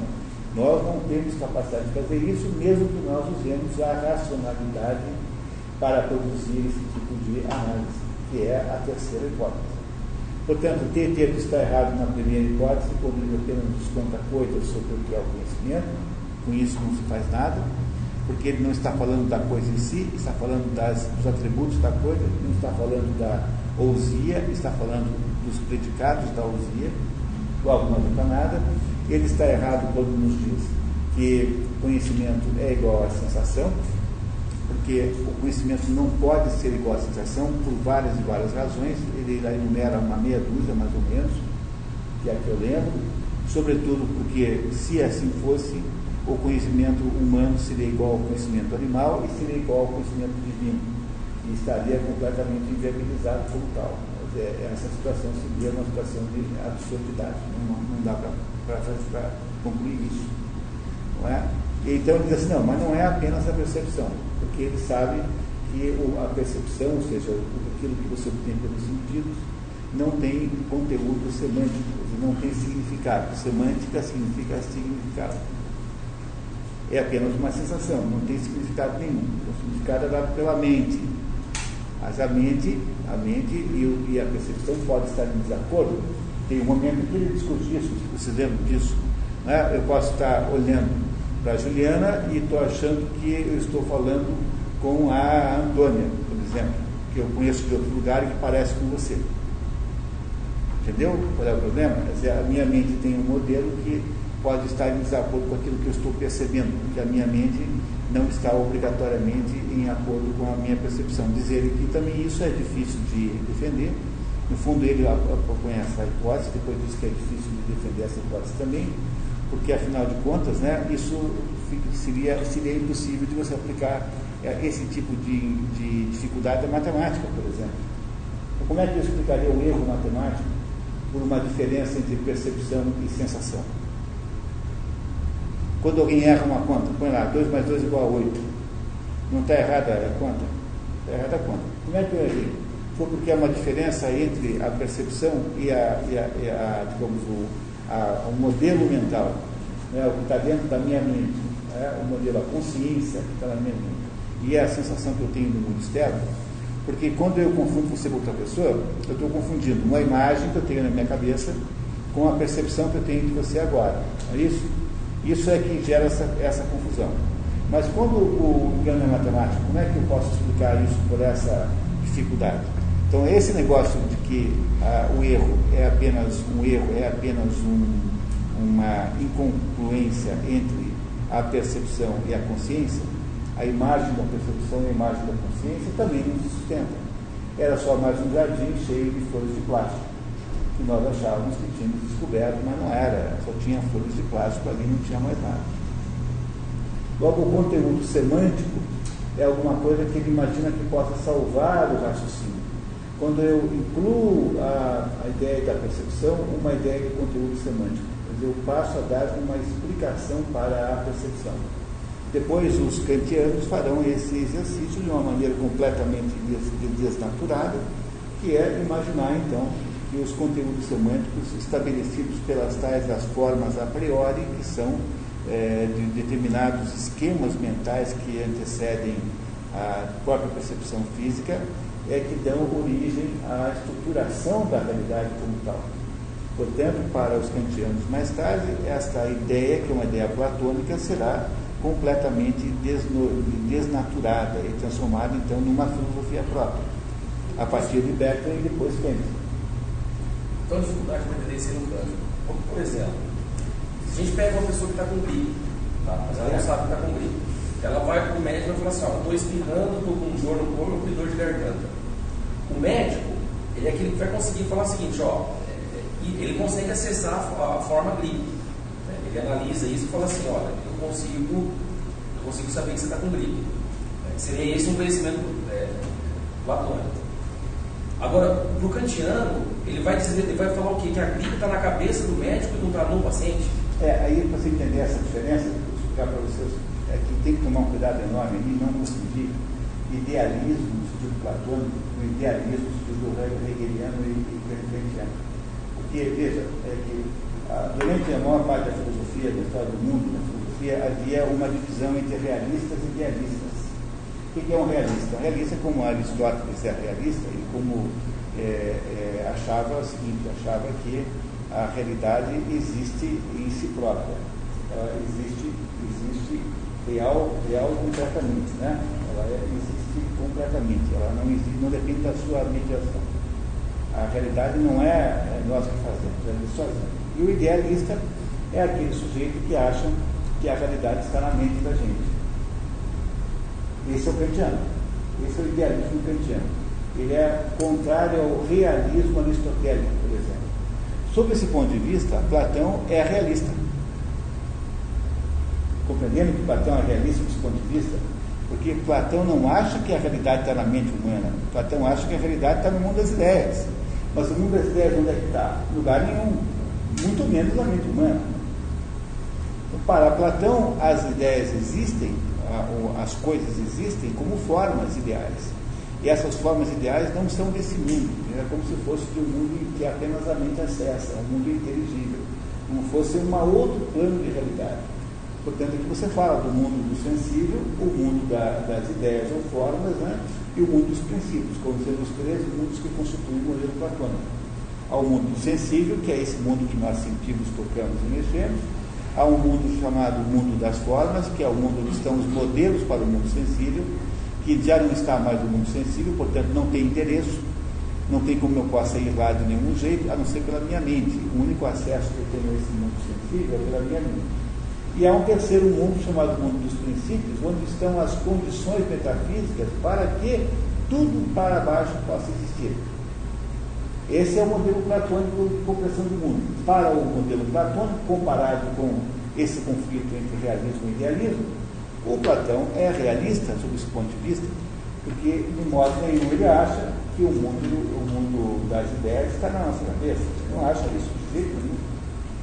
Portanto, é preciso tomar um pouco de cuidado quando chamam Platão de idealista, de não achar que nós estamos falando do idealismo que depois passou a ter como nome principal o idealismo alemão, que é fundamentalmente Kant e Hegel. Eu ia falar Kant, né, ia estava quase juntando os dois aqui, né, juntando Hegel e Kant. Não é? E, e eu já disse para vocês que quem é o inventor disso não é nenhum dos dois, é Bertolt, mas ah, ah, quando a ideia sai da, da ilha e passa para o continente, cai na mão dos alemães, ela transforma-se numa obsessão. E aí vira um problema. Até então não era por causa disso, porque ela, ela era adocicada por aquela atitude de Léo, né? O Léo é sempre um sujeito, é um sujeito com uma perspectiva de limitações, né?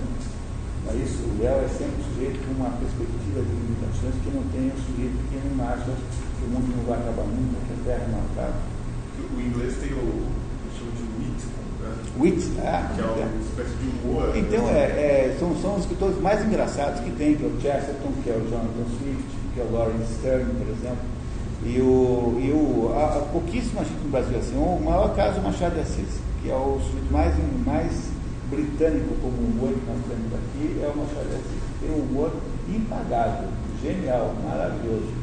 Uma ironia, um, uma coisa irônica e, e, e sarcástica, finíssima, mas maravilhoso. O Machado de Assis é, é extremamente british, do ponto de vista do humor, que os outros países não têm. Os alemães não têm humor nenhum. Né? Nunca esqueci aquela piada dos alemães que tinha lá um, um sujeito lá que tinham três sujeitos condenados à morte na, pela guilhotina na França. Um francês, um alemão e um inglês. Aí né, chegou na hora do, do, né, do, de guilhotinar os três, o primeiro foi lá, puseram lá o francês, pediram o último pedido para tomar uma taça de vinho, tomou uma taça de vinho, a guilhotina desceu a lâmina e parou na metade. E aí, de acordo com a regra francesa, quando a, a lâmina para, aí o, o prisioneiro é perdoado. Aí perdoaram o francês. Aí chegou a vez do, do, do inglês. Aí fizeram lá, pediu lá para, pela última vez, cantar o hino, God Save the Queen. Enquanto o hino daí fizeram lá e pá, caiu novamente, a guilhotina prendeu no meio foi liberado também. Chegou a vez do alemão, ele conhece o pedido bom. Vamos consertar essa porcaria.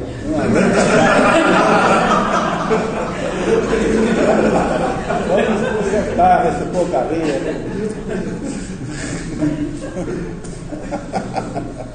Esse é o. Entendeu o problema de vocês botar filosofias radicais na Alemanha? Vai dar essas loucuras aí. É. é preciso entender que há um aspecto sociológico envolvido nisso, né? Sociológico mesmo é um aspecto antropológico, sociológico envolvido com isso. Portanto, o idealismo alemão, no sentido, a palavra idealismo aplicada em contraposição à palavra realismo, que é a palavra que nós, durante toda a história da humanidade, até o Berkeley e o Kant, achava-se que o mundo real existia de fato, que o mundo era verdadeiro objetivo. Sempre se achou isso.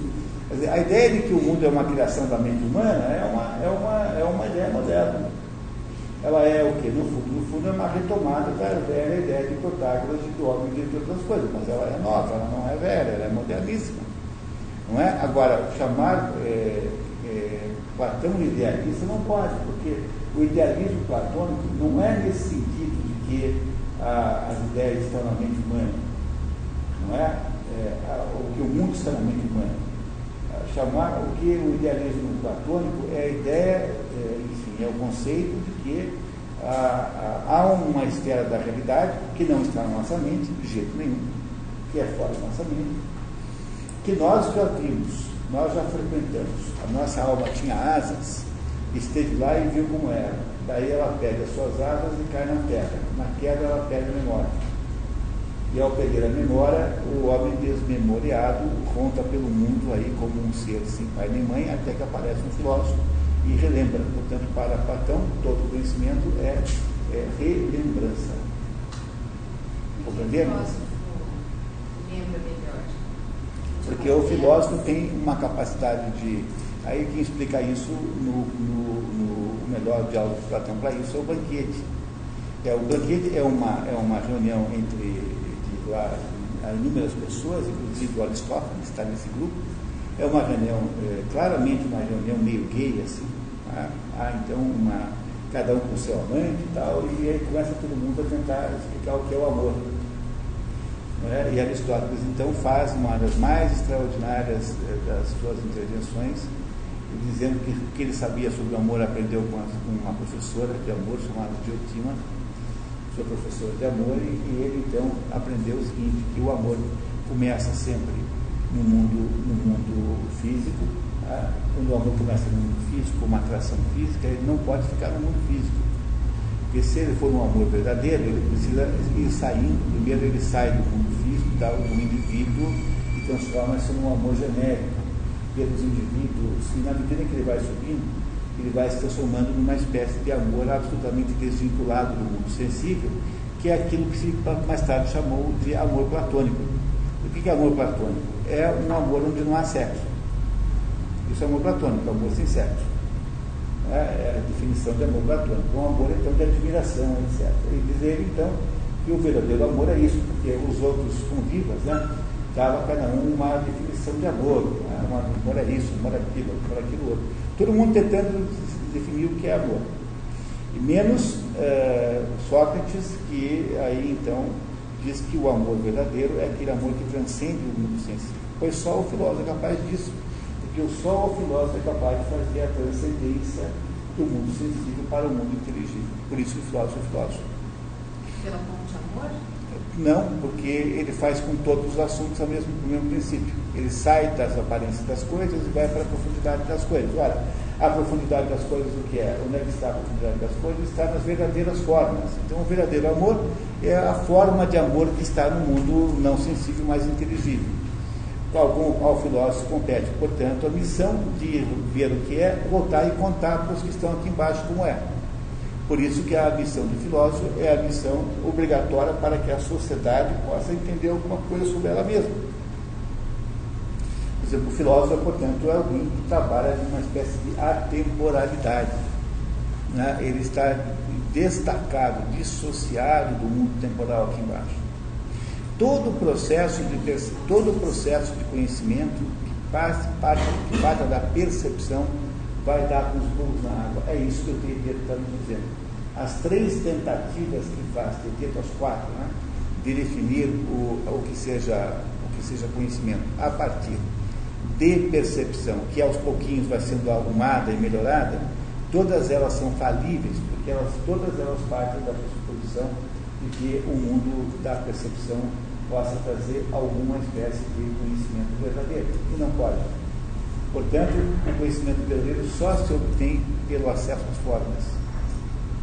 Isso não está escrito aí, mas, é essa, mas essa é a interpretação do diálogo. É isso que ele quer dizer em última análise. Quando ele fala naquela parte que fala de Deus, você da raça, livro, filósofo, ele Eu não me lembro exatamente desse pedaço. Você podia tentar. Não, é que, é que ele conta Aquele, aquele episódio do Tales, que ele está andando, pensando nos astros, aí ele cai no buraco. Ah, cai no buraco? Ah, então, o filósofo, mas aquilo, aquele pedaço é um pedaço em que ele faz uma autovotação, dizendo que os filósofos, por estarem sempre olhando para além do mundo sensível, tornam-se pessoas ridículas, que saem na rua com um sapato diferente do outro, que caem no buraco, ou seja, são pessoas que estão associadas a um nível de realidade que não é sensível, portanto, tendem a ter dificuldade de conviver com esse mundo. É. É, é exatamente isso. Ele está dizendo é isso, que o filósofo, de alguma maneira, é um ser diferente dos outros, porque ele está olhando para um mundo que não é aparente, que é o mundo das formas. Só as formas é que são conhecimento. Portanto, conhecimento que é? É relembrar as formas. Não, mas ele te diz, ele fala assim, você nunca pode é, ridicularizar o filósofo porque se ele te perguntar o que é a justiça em si, ou a injustiça, o que é o belo em si, ou então, quem é o papel de pouco é você, esse assunto ele tem. Justamente. Né? Em que, em que obra ele fala dessa história do anjo que caiu e memória? É, tem várias, mas ó, a melhor referência é Fedro. Fedro. Fedro é o livro em que essa história é contada, aliás, um dos momentos mais poéticos de Platão. É, Fedro conta essa, é, esse, esse episódio com toda clareza né, de como é que foi que a alma veio parar é, é a melhor explicação, a explicação mais extensa de todas as infernos. Pois é. é só a respeito desse, dessa diferença entre o realismo e o realismo, uma expressão com respeito ao conhecimento. É, pode-se dizer que, por exemplo, no realismo, o conhecimento ele tem a identidade com Bom, para que você possa começar esse raciocínio, tem que primeiro pensar assim Se você conhece, esse conhecer tem que ter objeto direto. Conhece, conhece alguma coisa. Tem que ter, não há conhecimento sem objeto de conhecimento. Certo? Não há ciência sem objeto de ciência. Quando você vai estudar uma ciência, propor uma ciência nova, é possível que você estabeleça que o objeto é que ela estuda. Porque não é possível haver uma ciência que não tenha objeto. Não é isso? Portanto, quando você parte desse pressuposto de que o conhecimento estuda um objeto, não é? Ah, você está falando de uma ciência. Mas no caso aí, você está falando do conhecimento como objeto do próprio conhecimento. Ou seja, o conhecimento, o objeto da ciência do conhecimento, que se chama epistemologia, é o próprio conhecimento. Então há uma diferença importante nisso. É? A epistemologia é uma ciência filosófica em que o conhecimento é o objeto do próprio processo de conhecimento. Ora, se você está então é, estudando isso, e o conhecimento, o meio e o objeto são a mesma coisa, você tem complexidades muito diferentes que você tem numa situação e que você estuda o sapo? Que você estuda as, as, as pererecas do, do Pantanal, que você estuda, sei lá o quê, a reprodução das formigas em noite de lua cheia. Por isso é que a filosofia tem complexidades maiores porque ela, às vezes, está tentando produzir um conhecimento sobre alguma coisa de que ela própria é a, a, a, a operadora. É? é? o mesmo problema das ciências humanas. Quando você estuda é, o mundo físico, esse conhecimento do mundo físico que você obtém é um conhecimento distanciado, porque no fundo, no fundo, você está estudando apenas um determinado tipo de mineral. Agora, quando você estuda a sociedade humana, que é o caso das ciências humanas, você está lidando com assuntos que te influenciam diretamente, que estão envolvidos na sua vida prática. Portanto, há um problema de natureza epistemológica com metodologia das ciências, que é diferente no caso das ciências físicas, das ciências ditas humanas e sociais e das ciências ditas filosóficas. São três tipos de conhecimento diferentes e que exigem metodologias diferentes de, de ação. Quando então você vai estudar não é, uma, o modo como as pessoas conhecem, partindo do pressuposto é, kantiano, o pressuposto, portanto, idealista kantiano, de que o nosso processo de conhecimento é um processo de formas a priori, você mais ou menos é incapaz de conhecer qualquer coisa, porque no fundo você tem que conhecer apenas como as formas a priori se existem. E o fundamento desse, desse seria da própria razão. É que dentro da mente, de acordo com o mundo kantiano, você tem uma, uma, uma, informação bruta da realidade que se chama números, né? que são informações brutas da realidade. E essa, e essa, essa ou então em alemão, Ding an sich, a coisa em si. Ding in sich, an sich, a coisa em si. Isso que se chama coisa em si, para um kantiano, não é pognocível. Você não é capaz de saber o que é isso, a não ser por meio da sua mente que estabelece um enquadramento e um balizamento, uma parametrização daquilo segundo determinado conjunto de mecanismos pré-estabelecidos. De modo que, que, aquilo que você está vendo não é o que você está vendo, mas é aquilo que você, é, a sua mente está vendo. Mas como não há meio de você ver de outro modo, porque não é possível conhecer a não ser pela nossa própria mente, logo a realidade resume-se, a realidade possível resume-se a isso que a sua mente vê. Logo a realidade não existe fora da sua mente. Platão acha isso uma estupidez de um tamanho gigantesco. Portanto, Nunca jamais imagine que Platão possa ser um idealista nesse sentido, porque Platão não é um idealista nesse sentido. A palavra idealismo aí, aplicada a Platão, tem um sentido completamente diferente, que não, que não diz respeito nada disso. Há, há um dicionário é, muito bom para termos filosóficos, que é do André Lalande. É o melhor dicionário de termos filosóficos que existe. no Brasil tem uma edição maravilhosamente bem traduzida de André Lalande então, toda vez que você pega um termo filosófico, Lalande, escreve assim, ele é com L, Lalande, André Lalande. Se não me engano, o nome é Dicionário de Termos Filosóficos, não tenho certeza absoluta, editora Martins Gomes. É fácil, fácil de descobrir. E esse é um dicionário, se você estuda filosofia, você tem que ter, não tem jeito. Esse aí, infelizmente, meu filho tem que comprar. Tá? Deve custar 100 reais, não é um livro barato, mas é um livro que vale cada questão que você paga por ele. E é o livro que diz para você, quando você pega a palavra idealismo, tem os seguintes 20 sentidos.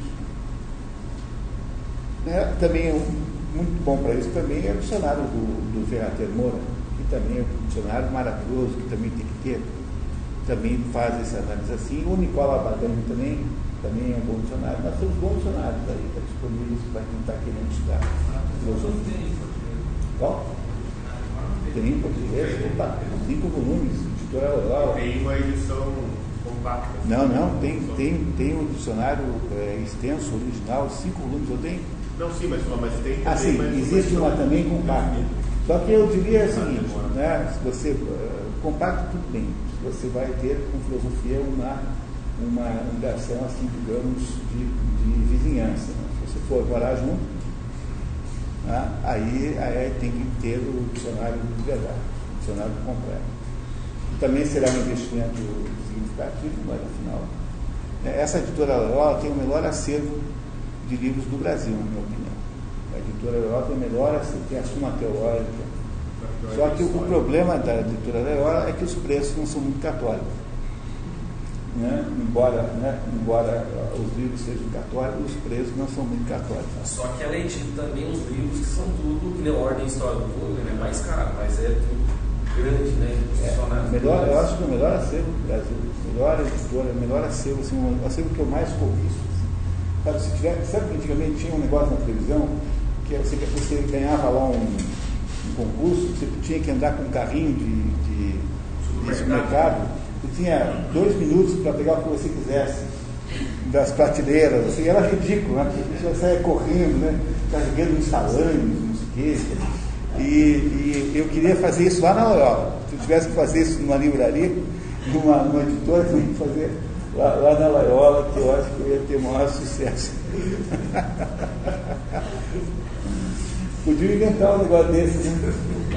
Para estudante de filosofia, né? Que está sempre duro, né? né? Podia inventar um negócio desse. Né? Mas enfim, vamos retomando aqui então o nosso raciocínio, né? Está claro para você esse negócio do idealismo? Tá? Então é preciso ter cuidado com essa expressão, tá? para não gerar uma confusão tremenda nesse assunto. Pois então, o que eu tento, apenas resumindo agora a ópera, né? Tentando dar um sentido geral para a obra, que é o objetivo do nosso encontro aqui durante esses, esses, essas duas míseras horas aí. Então, o que eu tento estar querendo dizer é, é assim, é, ele usa lá o menino para fazer a sua introdução, que é o ET, o menino não sabe nada, é apenas um estudante de, de aritmética, matemática. Estudante lá do Teodoro, que é o professor que está junto ali. Tá.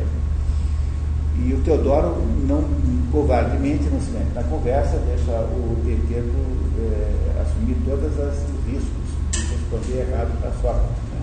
Não que Sócrates seja o sujeito mau, ao contrário, ele tem uma visão é, amorosa, ele só é esse irônico e terrível quando está lidando com os, com os grandes sofistas. Aí sim, com o Borges, aí ele é perigoso.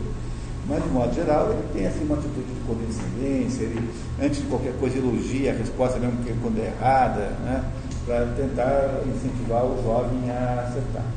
E a primeira tentativa que o menino faz é dizer coisas sobre, sobre que seja conhecimento. Coisas que pertencem à ousia. Ousia é a substância, é aquilo que é em si próprio, aquilo que é, que é o ser enquanto ser. Essa é a definição de ousia, o ser enquanto ser. Ele, então, é, impede que o menino continue fazendo isso, porque ele sabe que não vai dar lugar nenhum essa conversa, porque as coisas que se dizem de uma certa coisa são acidentes. Ora, cuidado, no entanto, cuidado com uma coisa aqui. Tá? Quando eu digo assim, uma pessoa, tá? Uma pessoa, uma pessoa real concreta. Essa pessoa é, existe, portanto ela é uma ousia. Dela eu posso dizer nove tipos de coisas. Se ela é gorda, magra, se está bem vestida, se está pelada, se está andando, se está em pé, é, se está deitado, se, se, se é irmão, irmão do João ou não, se ela é ou não é, é mais alta ou mais baixa do que os, os seus colegas. Eu posso dizer uma porção de coisas dessa pessoa. Né? De acordo com Aristóteles, essas nove coisas que eu posso dizer são as categorias. De que a ousia também é uma categoria, mas uma categoria à parte, não pode ser comparada com essas outras nove. Não é? Então, quando eu digo para vocês que acidente, por exemplo, o, o fulano é japonês. O japonês é acidente. Porque ser japonês ou não ser japonês não configura a natureza humana. Entenderam isso, né? O homem é homem independentemente de onde tenha nascido. Portanto, ser japonês, ser uh, australiano, ser gaúcho, tanto faz. Porque essas coisas todas são apenas circunstâncias, são acidentes. Homem ou mulher, por exemplo, também. Só que é claro que quando eu estou falando de homem e mulher, eu já tenho um pouco mais de diferença ontológica do que simplesmente é, quando eu lido com as questões é, genéricas da, da espécie. Tá? Bom, mas veja, então, quando eu digo que ser japonês é um acidente, eu estou dizendo que japonês é um acidente, mas ser nascido em algum lugar não é. Não é isso? Todo ser humano, necessariamente, porque é um ser humano, não nasceu em algum lugar. Portanto, faz parte da essência humana nascer em algum lugar. Não é? Não é necessário que seja assim? Vocês conhecem alguém que não nasceu em lugar nenhum? Portanto, o que é acidente não é ter nascido em algum lugar, mas ter nascido no Japão. Compreende essa diferença? Que o que é acidental não é a, a categoria. A categoria não é acidental em si, porque na verdade a categoria é obrigatória. Eu tenho que estar em alguma posição. Se não estiver sentado, tem que estar em pé. Se não estiver em pé, tem que estar deitado. Se não estiver deitado, tem que estar de, de, de ponta cabeça. Se estiver de ponta cabeça, tem que estar deitado, colado na parede. Sim, tem que estar de algum jeito, né? Dá para eu não estar de nenhum jeito? Não, portanto, a posição do meu corpo é uma exigência da minha essência. Logo, a categoria chamada posição não é em si própria uma, um acidente. O que é acidente é em pé, deitado, eh, sentado, isso é acidente. Entendendo essa diferença? É muito importante entender isso, viu, pessoal? Muito importante entender isso, porque as pessoas fazem uma confusão danada com isso. Não é que as categorias sejam elas em si acidentes, elas não são acidentes em si. Em si, elas são características permanentes da natureza da ousia. A coisa tem que ter aquelas categorias, quando se aplicam, obviamente. É, às vezes não se aplicam, porque as dez categorias são genéricas, portanto, às vezes tem determinadas ousias que não têm as dez. Mas quando se aplicam, aquela, aquela categoria não deixa, não deixa de ter uma essencialidade. Agora, a resposta que você dá àquela categoria é que é em si própria um acidente. Portanto, as percepções, é a primeira tentativa que faz Teteto, que é tentar interpretar, é, responder à pergunta o que é conhecimento, pela descrição de atributos do conhecimento, é uma tentativa frustrada logo de cara. E para isso, então, Sócrates, e porque Sócrates está ou está impedindo de continuar, ele justifica com a, com a tal da, da teoria da parteira, sendo que ele é uma espécie de parteira de ideias, como a mãe dele, né? e, que, e que ele então deseja, deseja obter, é, gerar aí um filho que seja, que seja capaz né, verdadeiramente de, é, de, de viver, ou seja, tem que ter uma ideia que seja legítima acha que isso é mais difícil fazer do que dar à luz a uma criança.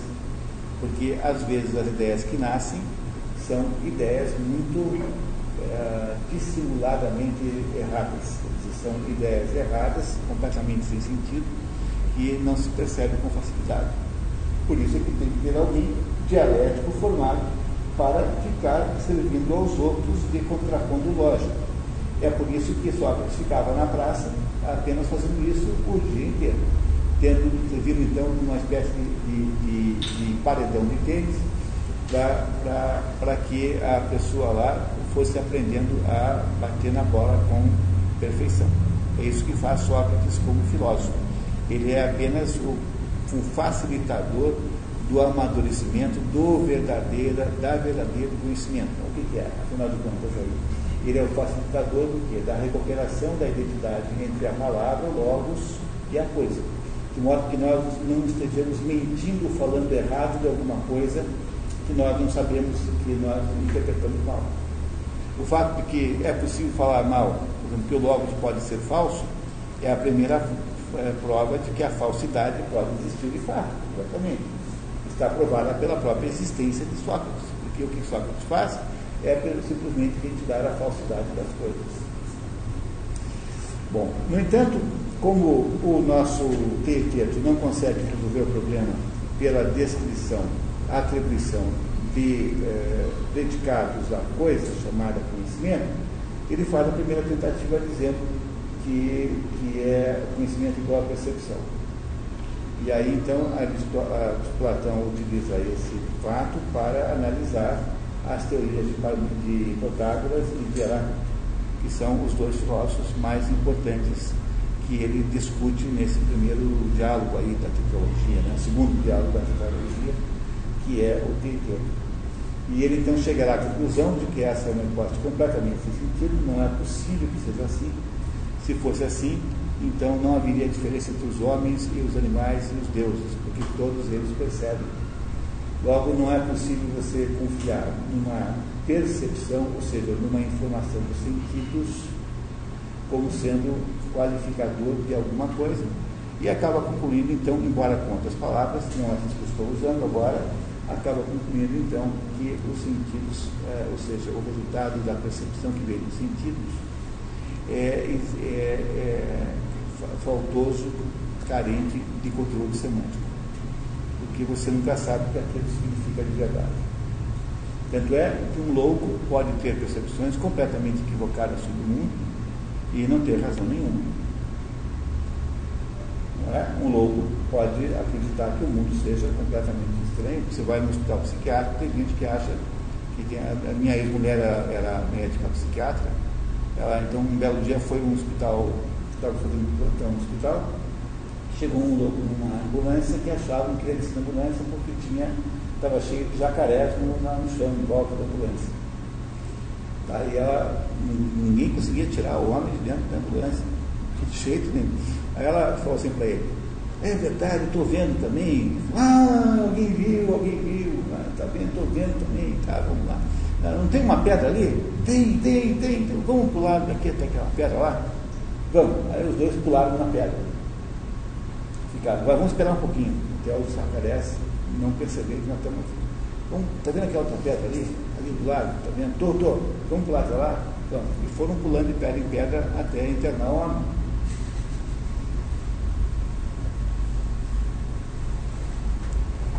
Não é uma maneira boa e prática de você resolver o problema? É, né? Um louco pode ter percepções completamente loucas no mundo. Essa percepção visual de que há jacaré no chão é uma percepção sobre o mundo. Olha, como é que eu posso imaginar então que esse método de perceber o mundo pelos sentidos possa me dar algum conhecimento sobre o mundo? Nenhum, porque não tem conteúdo nenhum. Não tem conteúdo semântico.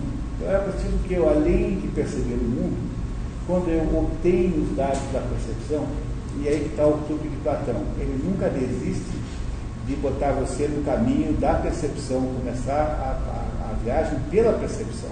Ele faz isso por quê? Porque ele é um malandro é, didático, porque ele está querendo mesmo que você caia nessa armadilha. Ele quer que você continue raciocinando em torno das premissas que ele mesmo estabeleceu, para você ir se dando mal até o fim chegando no final, esgotando as possibilidades desse modelo, chegando à conclusão de que não é possível ter conhecimento por aí, você é obrigado a perceber, meio que por si próprio, que esquecemos as formas em algum lugar, que sem as formas não será possível perceber coisa nenhuma. No entanto, ele não usa a palavra formas em nenhum momento nesse diálogo, não aparece em lugar nenhum. Os revisionistas ficam achando que essa é uma prova de que ele está aí, nessa altura do TT, que teria já desistido das formas, o que é apenas ingenuidade, porque no fundo, o seu pensar bem, não desistiu de modo nenhum, ao contrário, está cada vez mais interessado nelas. Só que ele não está mais interessado em discutir o assunto. Talvez ele estivesse discutindo o assunto nos seus grupos esotéricos, naqueles grupos fechados, não é? aquele grupo de, aquele grupo de, de dogmata, a grafa dogmata, ou seja, naquele grupo de conhecimentos não escritos, porque nos diálogos é que ele não vai continuar estudando o assunto, ele vai deixar o assunto mais ou menos descongelado. Teve um momento que ele não lida mais com esse assunto, não fala mais de forma. Tem uma parte que ele fala explicar você falando dos Nesse livro? É, você lembra qual é o problema? Eu vi uma tradução diferente mas logo ali no começo, fala uma coisa bem mais.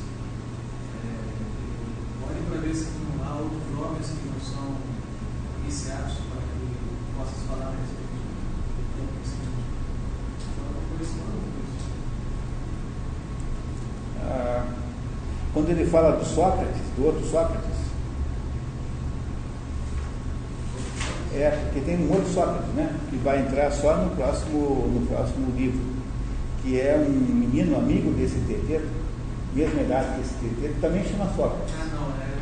Não, é tá que é, para ver se não há outros jovens em volta, é, para que eles não escutem uma- uma- essa discussão que é é, parte dos iniciados. Fala uma coisa assim. Ah, não me lembro, mas é muito comum encontrar coisas assim. Por exemplo, no, no Menon, é? tem, um, tem lá um determinado momento em que ele, ele, o Menon diz que vai viajar tá, e fala, ah, por que você não ficaria se podia ser iniciado em alguns segredos? Né? Em coisas assim. Né? Alguns momentos em que ele diz No assim, final do Crito também. no No final do Crito.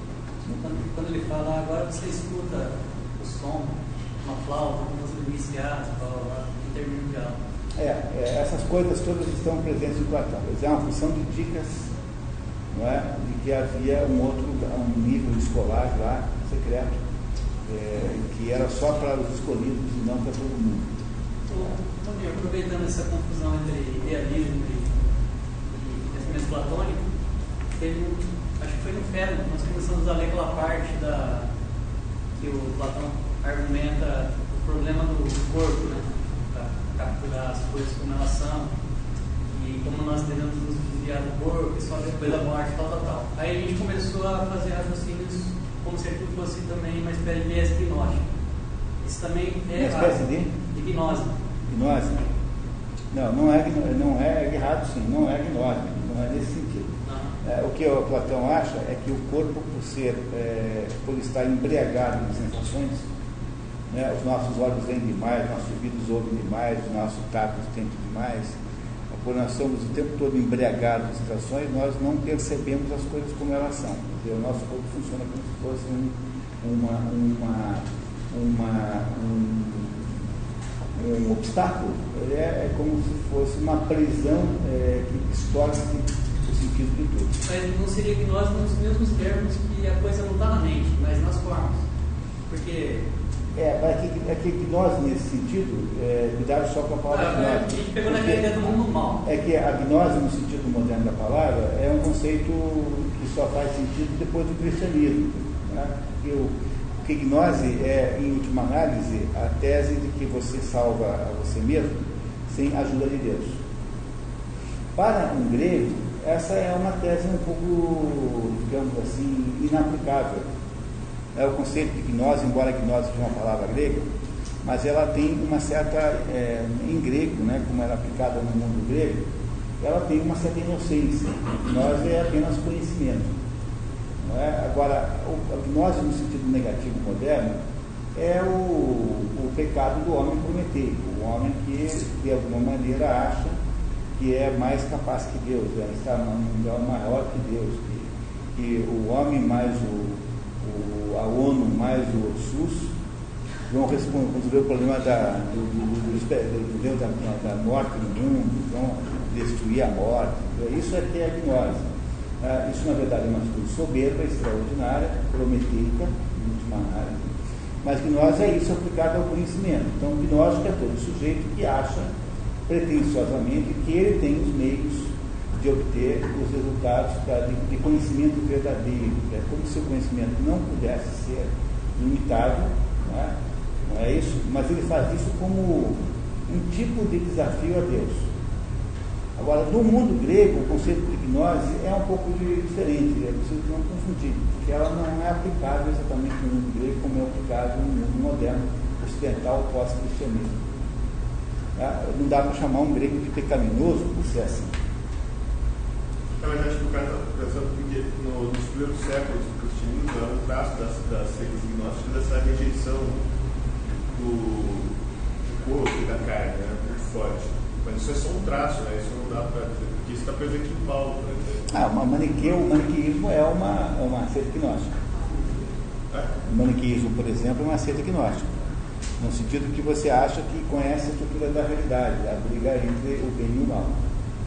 É? Então ela é uma seita gnóstica. Se você a deixa lá no, lá no mundo, do mundo lá do Zaratustra, entendeu? Lá na religião persa, ela não tem importância, porque afinal ela faz um sentido local, lá ela, ela tem, entendeu? Ela faz sentido lá, é como um animal, um macaco na selva, pertence à selva. Agora um macaco na sua casa, nas xícaras de porcelana, entendeu? Naquele negócio, aí fica uma coisa muito difícil né, de você aturar. Então é, tem que saber o seguinte, tem que deixar o macaco na selva para saber como é que ele é. Fora da selva ele é diferente.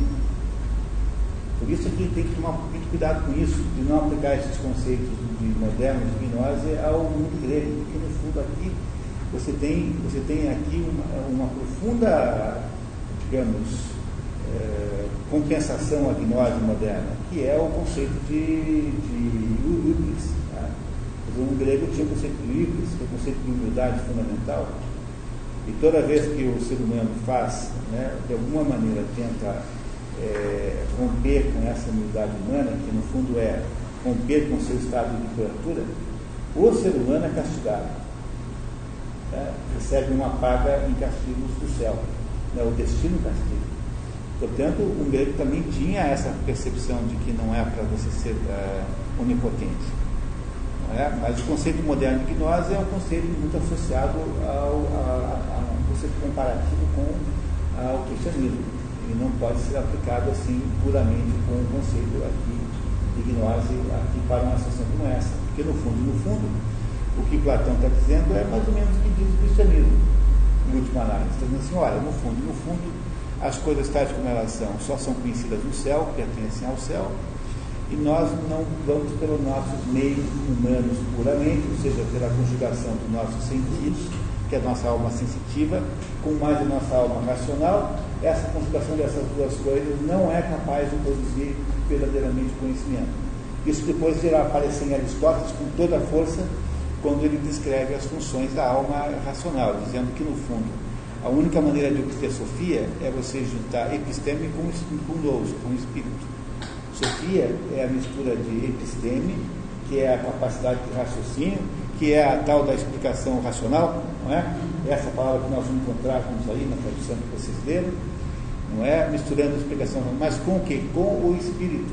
O que é nous para, para Aristóteles? Nous é alguma coisa que não pertence ao mundo humano.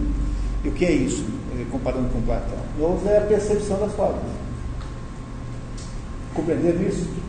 Que aí é que você fecha todo o seu circuito Portanto, o que Platão precisava fazer no teteto era tentar nos desestimular a, a, a procurar, na conjugação de percepção e, e racionalidade, tá?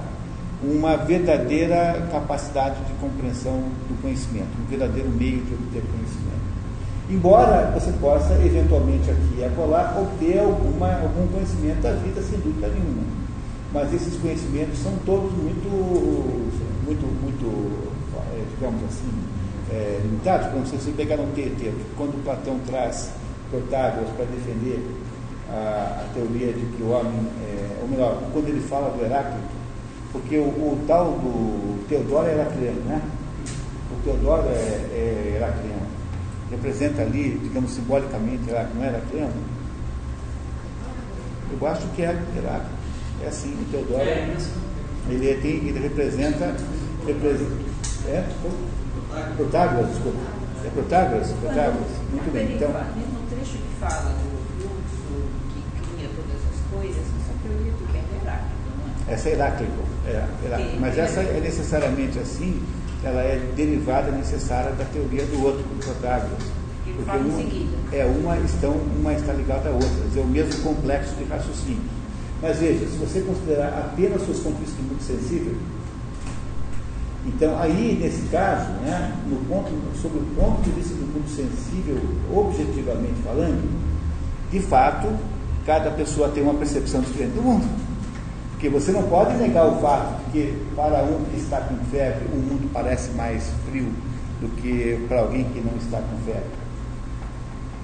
Com- Compreenderam isso? Você veja, para este, para este caso especial, é possível você concordar com Protágoras. Tá? É possível. No entanto, o que você não pode fazer é uma teoria do conhecimento em geral, porque não é possível aplicar o mesmo critério para as formas. Ora, se aquilo que de fato existe e que é mais real que qualquer outra coisa são as formas, portanto, a teoria do Protágoras serve para grande coisa. É isso que ele está dizendo. Mas ele não deixa de aceitar um certo mérito da teoria do Protágoras. Isso está bem claro no texto, se você for pensar bem. É, mas no fundo ela, ela, assim, só anuncia um problema, ela não resolve nada. Porque a questão ela- do É, porque ela não resolve nada, porque no fundo, no fundo, a questão, é, o conhecimento se refere, o verdadeiro conhecimento se aplica a coisas que não mudam. Porque o conhecimento dos sentidos é o conhecimento do mundo sensível. Mas o conhecimento do mundo sensível é um conhecimento parcial e limitado, e, o- e as coisas que não mudam de jeito nenhum, essas sim são as verdadeiras coisas que devem ser levadas em conta.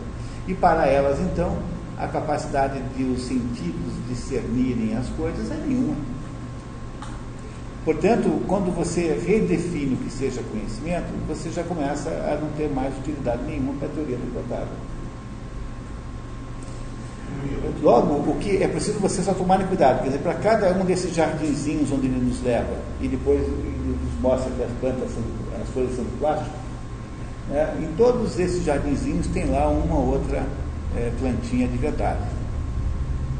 Não é? E ele faz então uma, uma, uma coletânea de, de, digamos, de opções que eram, digamos, filosoficamente válidas na época, como nenhum outro diálogo de Platão. Talvez esse seja o diálogo mais complexo sob esse ponto de vista, na sua ah, abrangência, no espectro de possibilidades.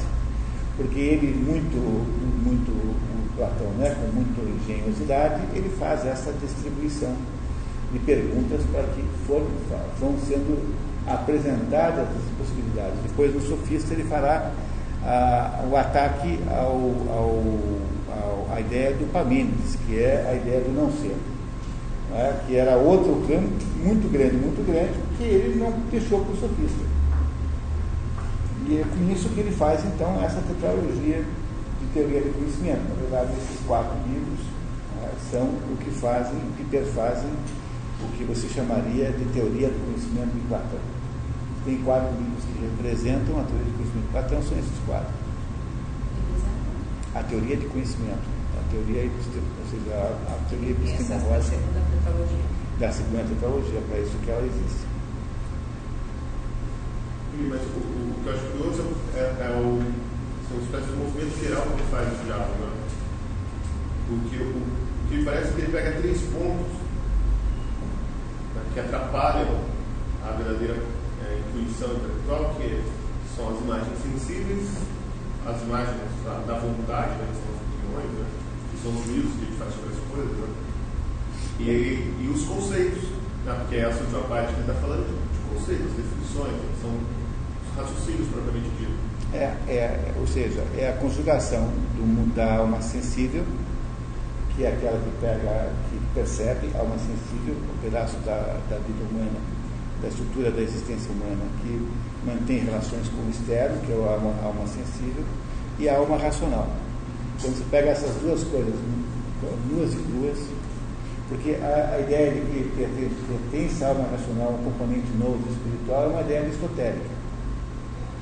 Não é? é isso? Agora, o, o Platão não fala assim, essa linguagem usando é uma linguagem aristotélica, não platônica. Então, quando você pega apenas a conjugação eh, dos sentidos e passa-os por uma análise de racionalidade, isso não gera conhecimento. Gera sim, depende, às vezes, em certas circunstâncias, mas não gera mas, mas o, o que ele fala aqui, que, para mim que parece, pelo menos aparece no final, é que ele fala que é preciso se limpar disso. É, Porque ele fala assim, é, é preferível um vazio, que acho que é o termo que ele usa aqui no quinteto, do que todas essas outras concepções. então, por quê? Então, Por- Porque é preciso parar as imagens, né, as percepções. Então, mas o que, que ele quer botar no lugar do vazio que ele não Ah, quer? Ele, o que, que ele não teve coragem de botar? Que ele não teve coragem? O que, que ele não quis escrever? É a forma, que no fundo, no fundo, é apenas a lembrança eh, intuitiva de como as coisas são, que é conhecimento verdadeiro. Só que ele não quer, ele não quer escrever isso aí para não parecer um sujeito chato, tipo o cartão sensor que passa o dia inteiro dizendo delenda es cartago, delenda es cartago. Né? Então, para fingir que ele está desistindo da teoria das formas, e aí então esses revisionistas platônicos acham que isso é prova de que ele desistiu, ele na verdade não tem absolutamente nada mais presente nesse diálogo todo do que a teoria das formas como um modelo de fundo. Porque ele está dizendo, olha, está vendo? Então nós não vamos poder fazer nada a partir desta fórmula, nem mesmo melhorando. Porque os, as três explicações que dá de dentro são três, é, três movimentos, na verdade, são, são, são três evoluções de um mesmo conceito, que no fundo é o conceito da percepção. Como você está partindo desse conceito desde o início, não adianta você ficar insistindo nesse caminho, porque você vai dar com os burros d'água, é isso que ele está dizendo. Mas ele não nos diz isso facilmente, ele nos cobra caro para chegar a essa conclusão. Por quê? Porque antes de tudo ele usava para passar nos jardinzinhos de flores de plástico, prometendo que talvez a gente encontre ali algumas lindas flores naturais. E nós sempre concluímos, né, pela própria mão dele, que as flores daquele jardim de plástico não eram naturais.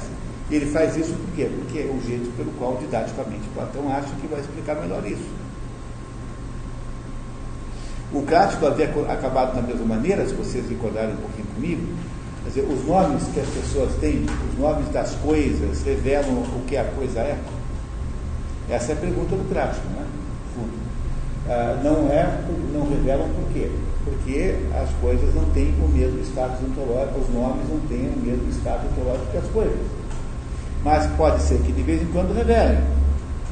Porque Hermógenes, de fato, é filho de Hermes. E, e Platão, o manido de Aristóteles.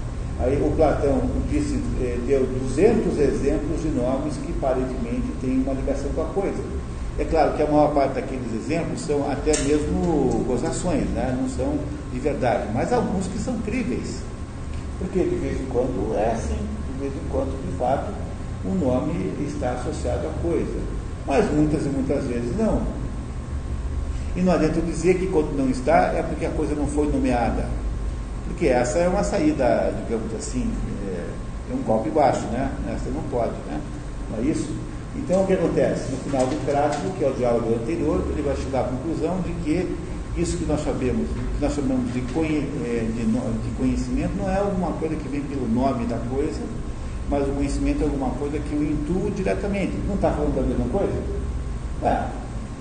Dá para vocês imaginarem quatro livros da teoria do conhecimento de Platão que não sejam quatro livros de propaganda da teoria das formas? De que modo é que isso ia ser diferente? Então, quando você faz a leitura do TT sob esse ponto de vista que eu estou sugerindo aqui, você, se você for reler agora, você vai entender tudo o que está acontecendo ali. Porque de vez em quando pode dar uma esperança de um certo caminho ser bom, mas quando você olha com cuidado, a folha de plástico. Porque de alguma maneira não vai dar certo. Então, por exemplo, quando ele começa a concordar que o conhecimento é um problema de adequação, ou seja, adequação entre o quê? Entre aquela imagem que você está vendo e a imagem que tem na minha cabeça. Quando eu começo a ficar eh, convencido de que isso é verdade, afinal de contas, é claro, né? eu estou confundindo a minha lembrança com a pessoa que está na minha frente. Logo, há uma confusão entre essas duas coisas. Quando eu começo a acreditar nisso, ele me derruba dizendo que é, aí então como é que eu explicaria a mesma coisa quando eu escrevo que 2 mais 2 é igual a 5? É, não funciona mais. E daí então eu percebo a fraqueza daquele argumento. E aí ele vai para outro caminho. Ele fala assim, mas espera aí, cara espera aí, será que nós não confundimos, não fizemos um erro aqui de termos lá no início trocado alguma coisa agora estamos errando em cima desse erro inicial? Ele retoma uma ideia velha, dá uma recalchutada, faz uma pequena, uma pequena renovação daquela ideia, só para mostrar que de fato estava errado mesmo desde o início e que nós temos que desistir dela. Ele acaba o diálogo sem dizer que é conhecimento, porque no fundo ele já disse que é conhecimento, ele só não escreveu. Ele está dizendo que conhecimento é alguma coisa associada com uma lembrança. Porque o, o conhecimento que há é apenas o conhecimento das formas, o verdadeiro conhecimento é das formas. E o conhecimento das formas se faz não pelo mundo sensível e nem pela mente racional. Se faz por uma espécie de intuição intelectual, que depois Aristóteles chamará de nous, N-O-U-S, nous, que é traduzido ou por intelecto ou por espírito. Diga-me. Essas as formas, na teoria dele, é, ele considera que as formas são verdadeiras. O mundo das formas é o verdadeiro mundo, É, que é nosso mundo é uma cópia. é uma, uma cópia. É. Os princípios também faz parte dessa Os generalização. princípios a gente não sabe porque os princípios são, são a pressuposição, né? Não há nenhuma menção a eles em nenhum diálogo. Os princípios são o seguinte: há necessidade de você considerar a sua existência pelo seguinte, porque se todos os indivíduos concretos e sensíveis, reais, por exemplo, pega todos os cachorros, quantos existem?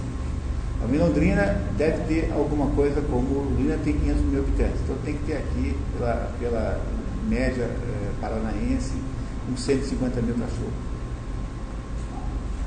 Nossa, isso é bom, 150 mil cachorros. É, mais ou menos isso, tá? Então eu tenho 150 mil indivíduos diferentes. No entanto, eles estão unificados por uma categoria. Eles são unificados agora uma categoria não aristotérica, mas por uma, por uma espécie chamada é, cano, cachorro. Não é? Muito bem. Então isso, esse, essa espécie chamada cão cachorro, é, tal como ela é verdadeiramente, ninguém sabe, porque ela não é sensível. O cachorro que você tem na sua casa é sensível. Pode pôr a mão nele, ele morde, entendeu? É, tudo é real, completo. Mas a, esse cachorro, é, aí a forma de cachorro é apenas a ideia de cachorro, é apenas o modelo de cachorro. Ele não existe no mundo sensível, portanto eu não sei, eu não sei como é.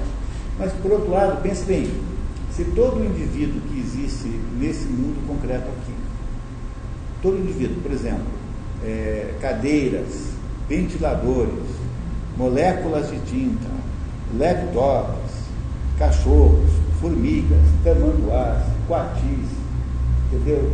Personagens de desenho animado, se todos os indivíduos concretos nesse mundo se unificam numa forma qualquer, a forma do tamanduá, a forma do desenho animado, a forma, a forma, a forma, não tem que haver nesse mundo das formas uma multidão de formas, uma multidão de modelos, né?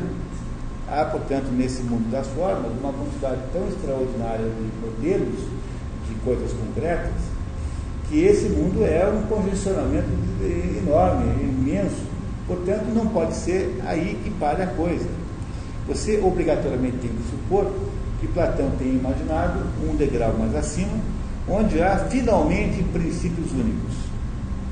E esses princípios únicos, então, é que unificam as formas que, por sua vez, unificam os indivíduos que apenas pertencem a elas. De cada cachorro real pertence à forma de cachorro, e o cachorro, por sua vez, depende de um princípio metafísico que permite que a forma do cachorro exista. Portanto, os graus de realidade seriam três. Esse terceiro grau aqui não está escrito em lugar nenhum na obra platônica. Quem está dizendo isso são os estudiosos de Platão, que chegam a chegar nessa conclusão, que é uma conclusão muito, eh, digamos assim, muito defensável, é uma hipótese, né? mas é uma hipótese muito defensável, sobretudo porque nós temos aí os outros elementos de desconfiança, como, por exemplo, o Aristóteles dizendo no capítulo 4 da Física, dizendo com todas as palavras que Platão tinha a graça dogmática, ou seja, ele mantinha ensinamentos secretos para um grupo de alunos. Eu sempre digo que se alguém chegou perto, mas aquele sujeito que no mundo moderno chegou mais perto de ter descrito quais são esses princípios platônicos, que são processos, princípios pitagóricos em última análise, é o Mário Ferreira dos Santos no livro A Sabedoria das Leis Eternas.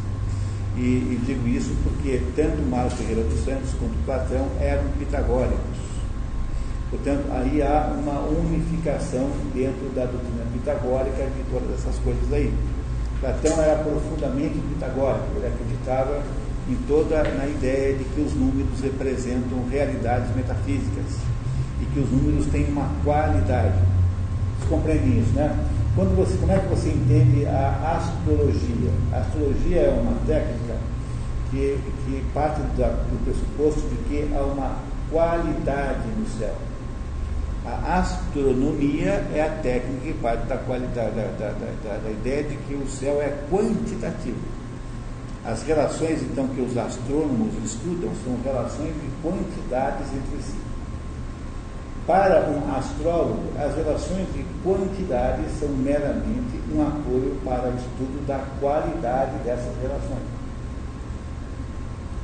Compreenderam isso?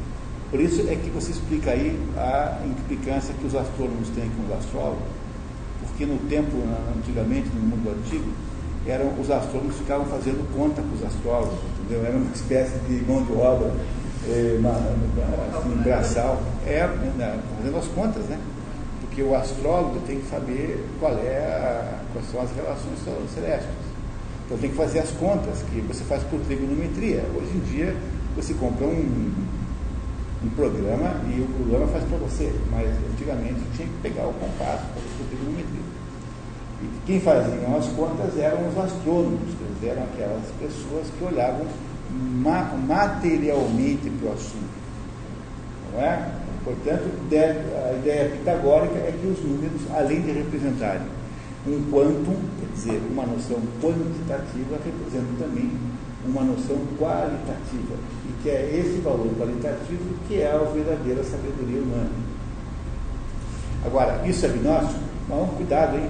Que hora, porque conforme você usa essa palavra, você pode começar a botar o próprio Apocalipse de São João na categoria de gnosticismo. Porque é aquilo, o seu ponto de vista, gnóstico. É um sujeito que escreve um livro dizendo como vai ser o fim do mundo. Espera aí. E quando o sujeito fala assim, Jesus disse isso, você tem que ter apenas fé que ele tenha reproduzido com exatidão aquilo que ele ouviu.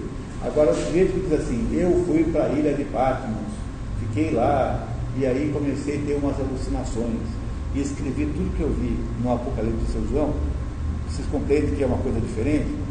O homem é santo, a gente tem que dar um crédito de confiança, mas, sob o ponto de vista, digamos assim, de levar a palavra de nós para um extremo extraordinário de aplicação, o Apocalipse de São João é agnóstico. Cuidado, portanto, com isso. Quer dizer, o que eu quero com isso dizer é o seguinte, é que a palavra gnose, ela, ela só faz sentido no mundo moderno, só, só pode ser compreendida como nós, como nós vamos no moderno, num contexto de desafio à autoridade divina. Quer dizer, ela é, no fundo, uma. Tem, tem que ter dentro dela um conteúdo de rebelião metafísica, senão não é gnose. Porque a palavra gnose em si própria não significa nada, não ser conhecimento. É uma palavra como outra qualquer. Agora, a gnose, no sentido que nós usamos hoje em dia, é uma, uma, é muito mais do que conhecimento, ela é uma verdadeira provocação é, metafísica, muito diferente do conhecimento.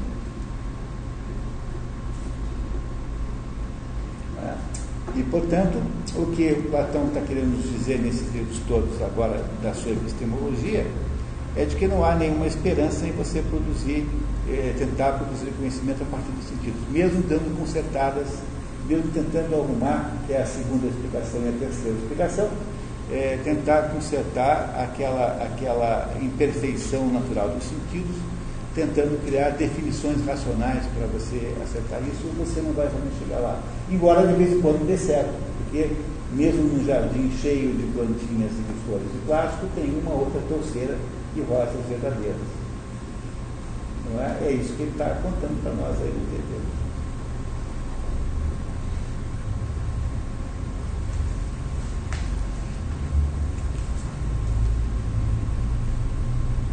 O que mais, pessoal? Uma curiosidade, então, deixa eu ver no começo, quando Vamos lá. Parece, fala assim, é, quando eles passarem lá no corpo, vão passar por aqui perto, vou chamar. Que costume é esse, Zé? Como, como é? Repete para mim, só para entender bem. É, logo no início, quando o bebê está chegando, assim, aqui, é, ótima notícia, mas de todos os nossos concidadãos, ele é filho, já eu li o nome, porém não me ocorre neste momento mas ali vem ele, no meio daquele grupo que se aproxima. Agora mesmo, na galeria externa, ele e seus amigos acabaram de passar óleo no corpo. Concluída essa parte, tenho a impressão de que vem para cá. Vê se eu conheço.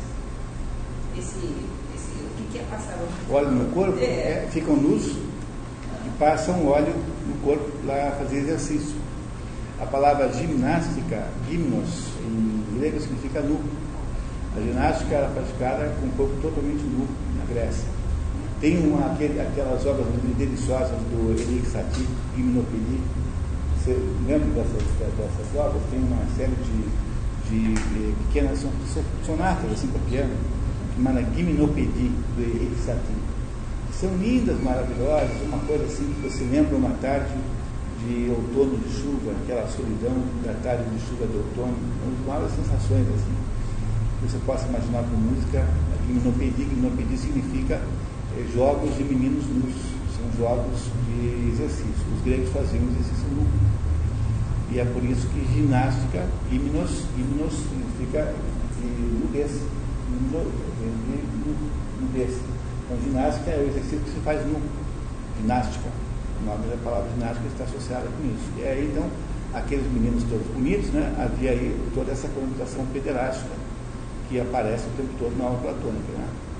Que eu sempre digo para vocês não imaginarem que isso fosse assim uma coisa é, como o movimento gay gostaria de acreditar, quer dizer, o movimento gay precisa de exemplos históricos de, de homossexualidade para dizer que a homossexualidade é normal.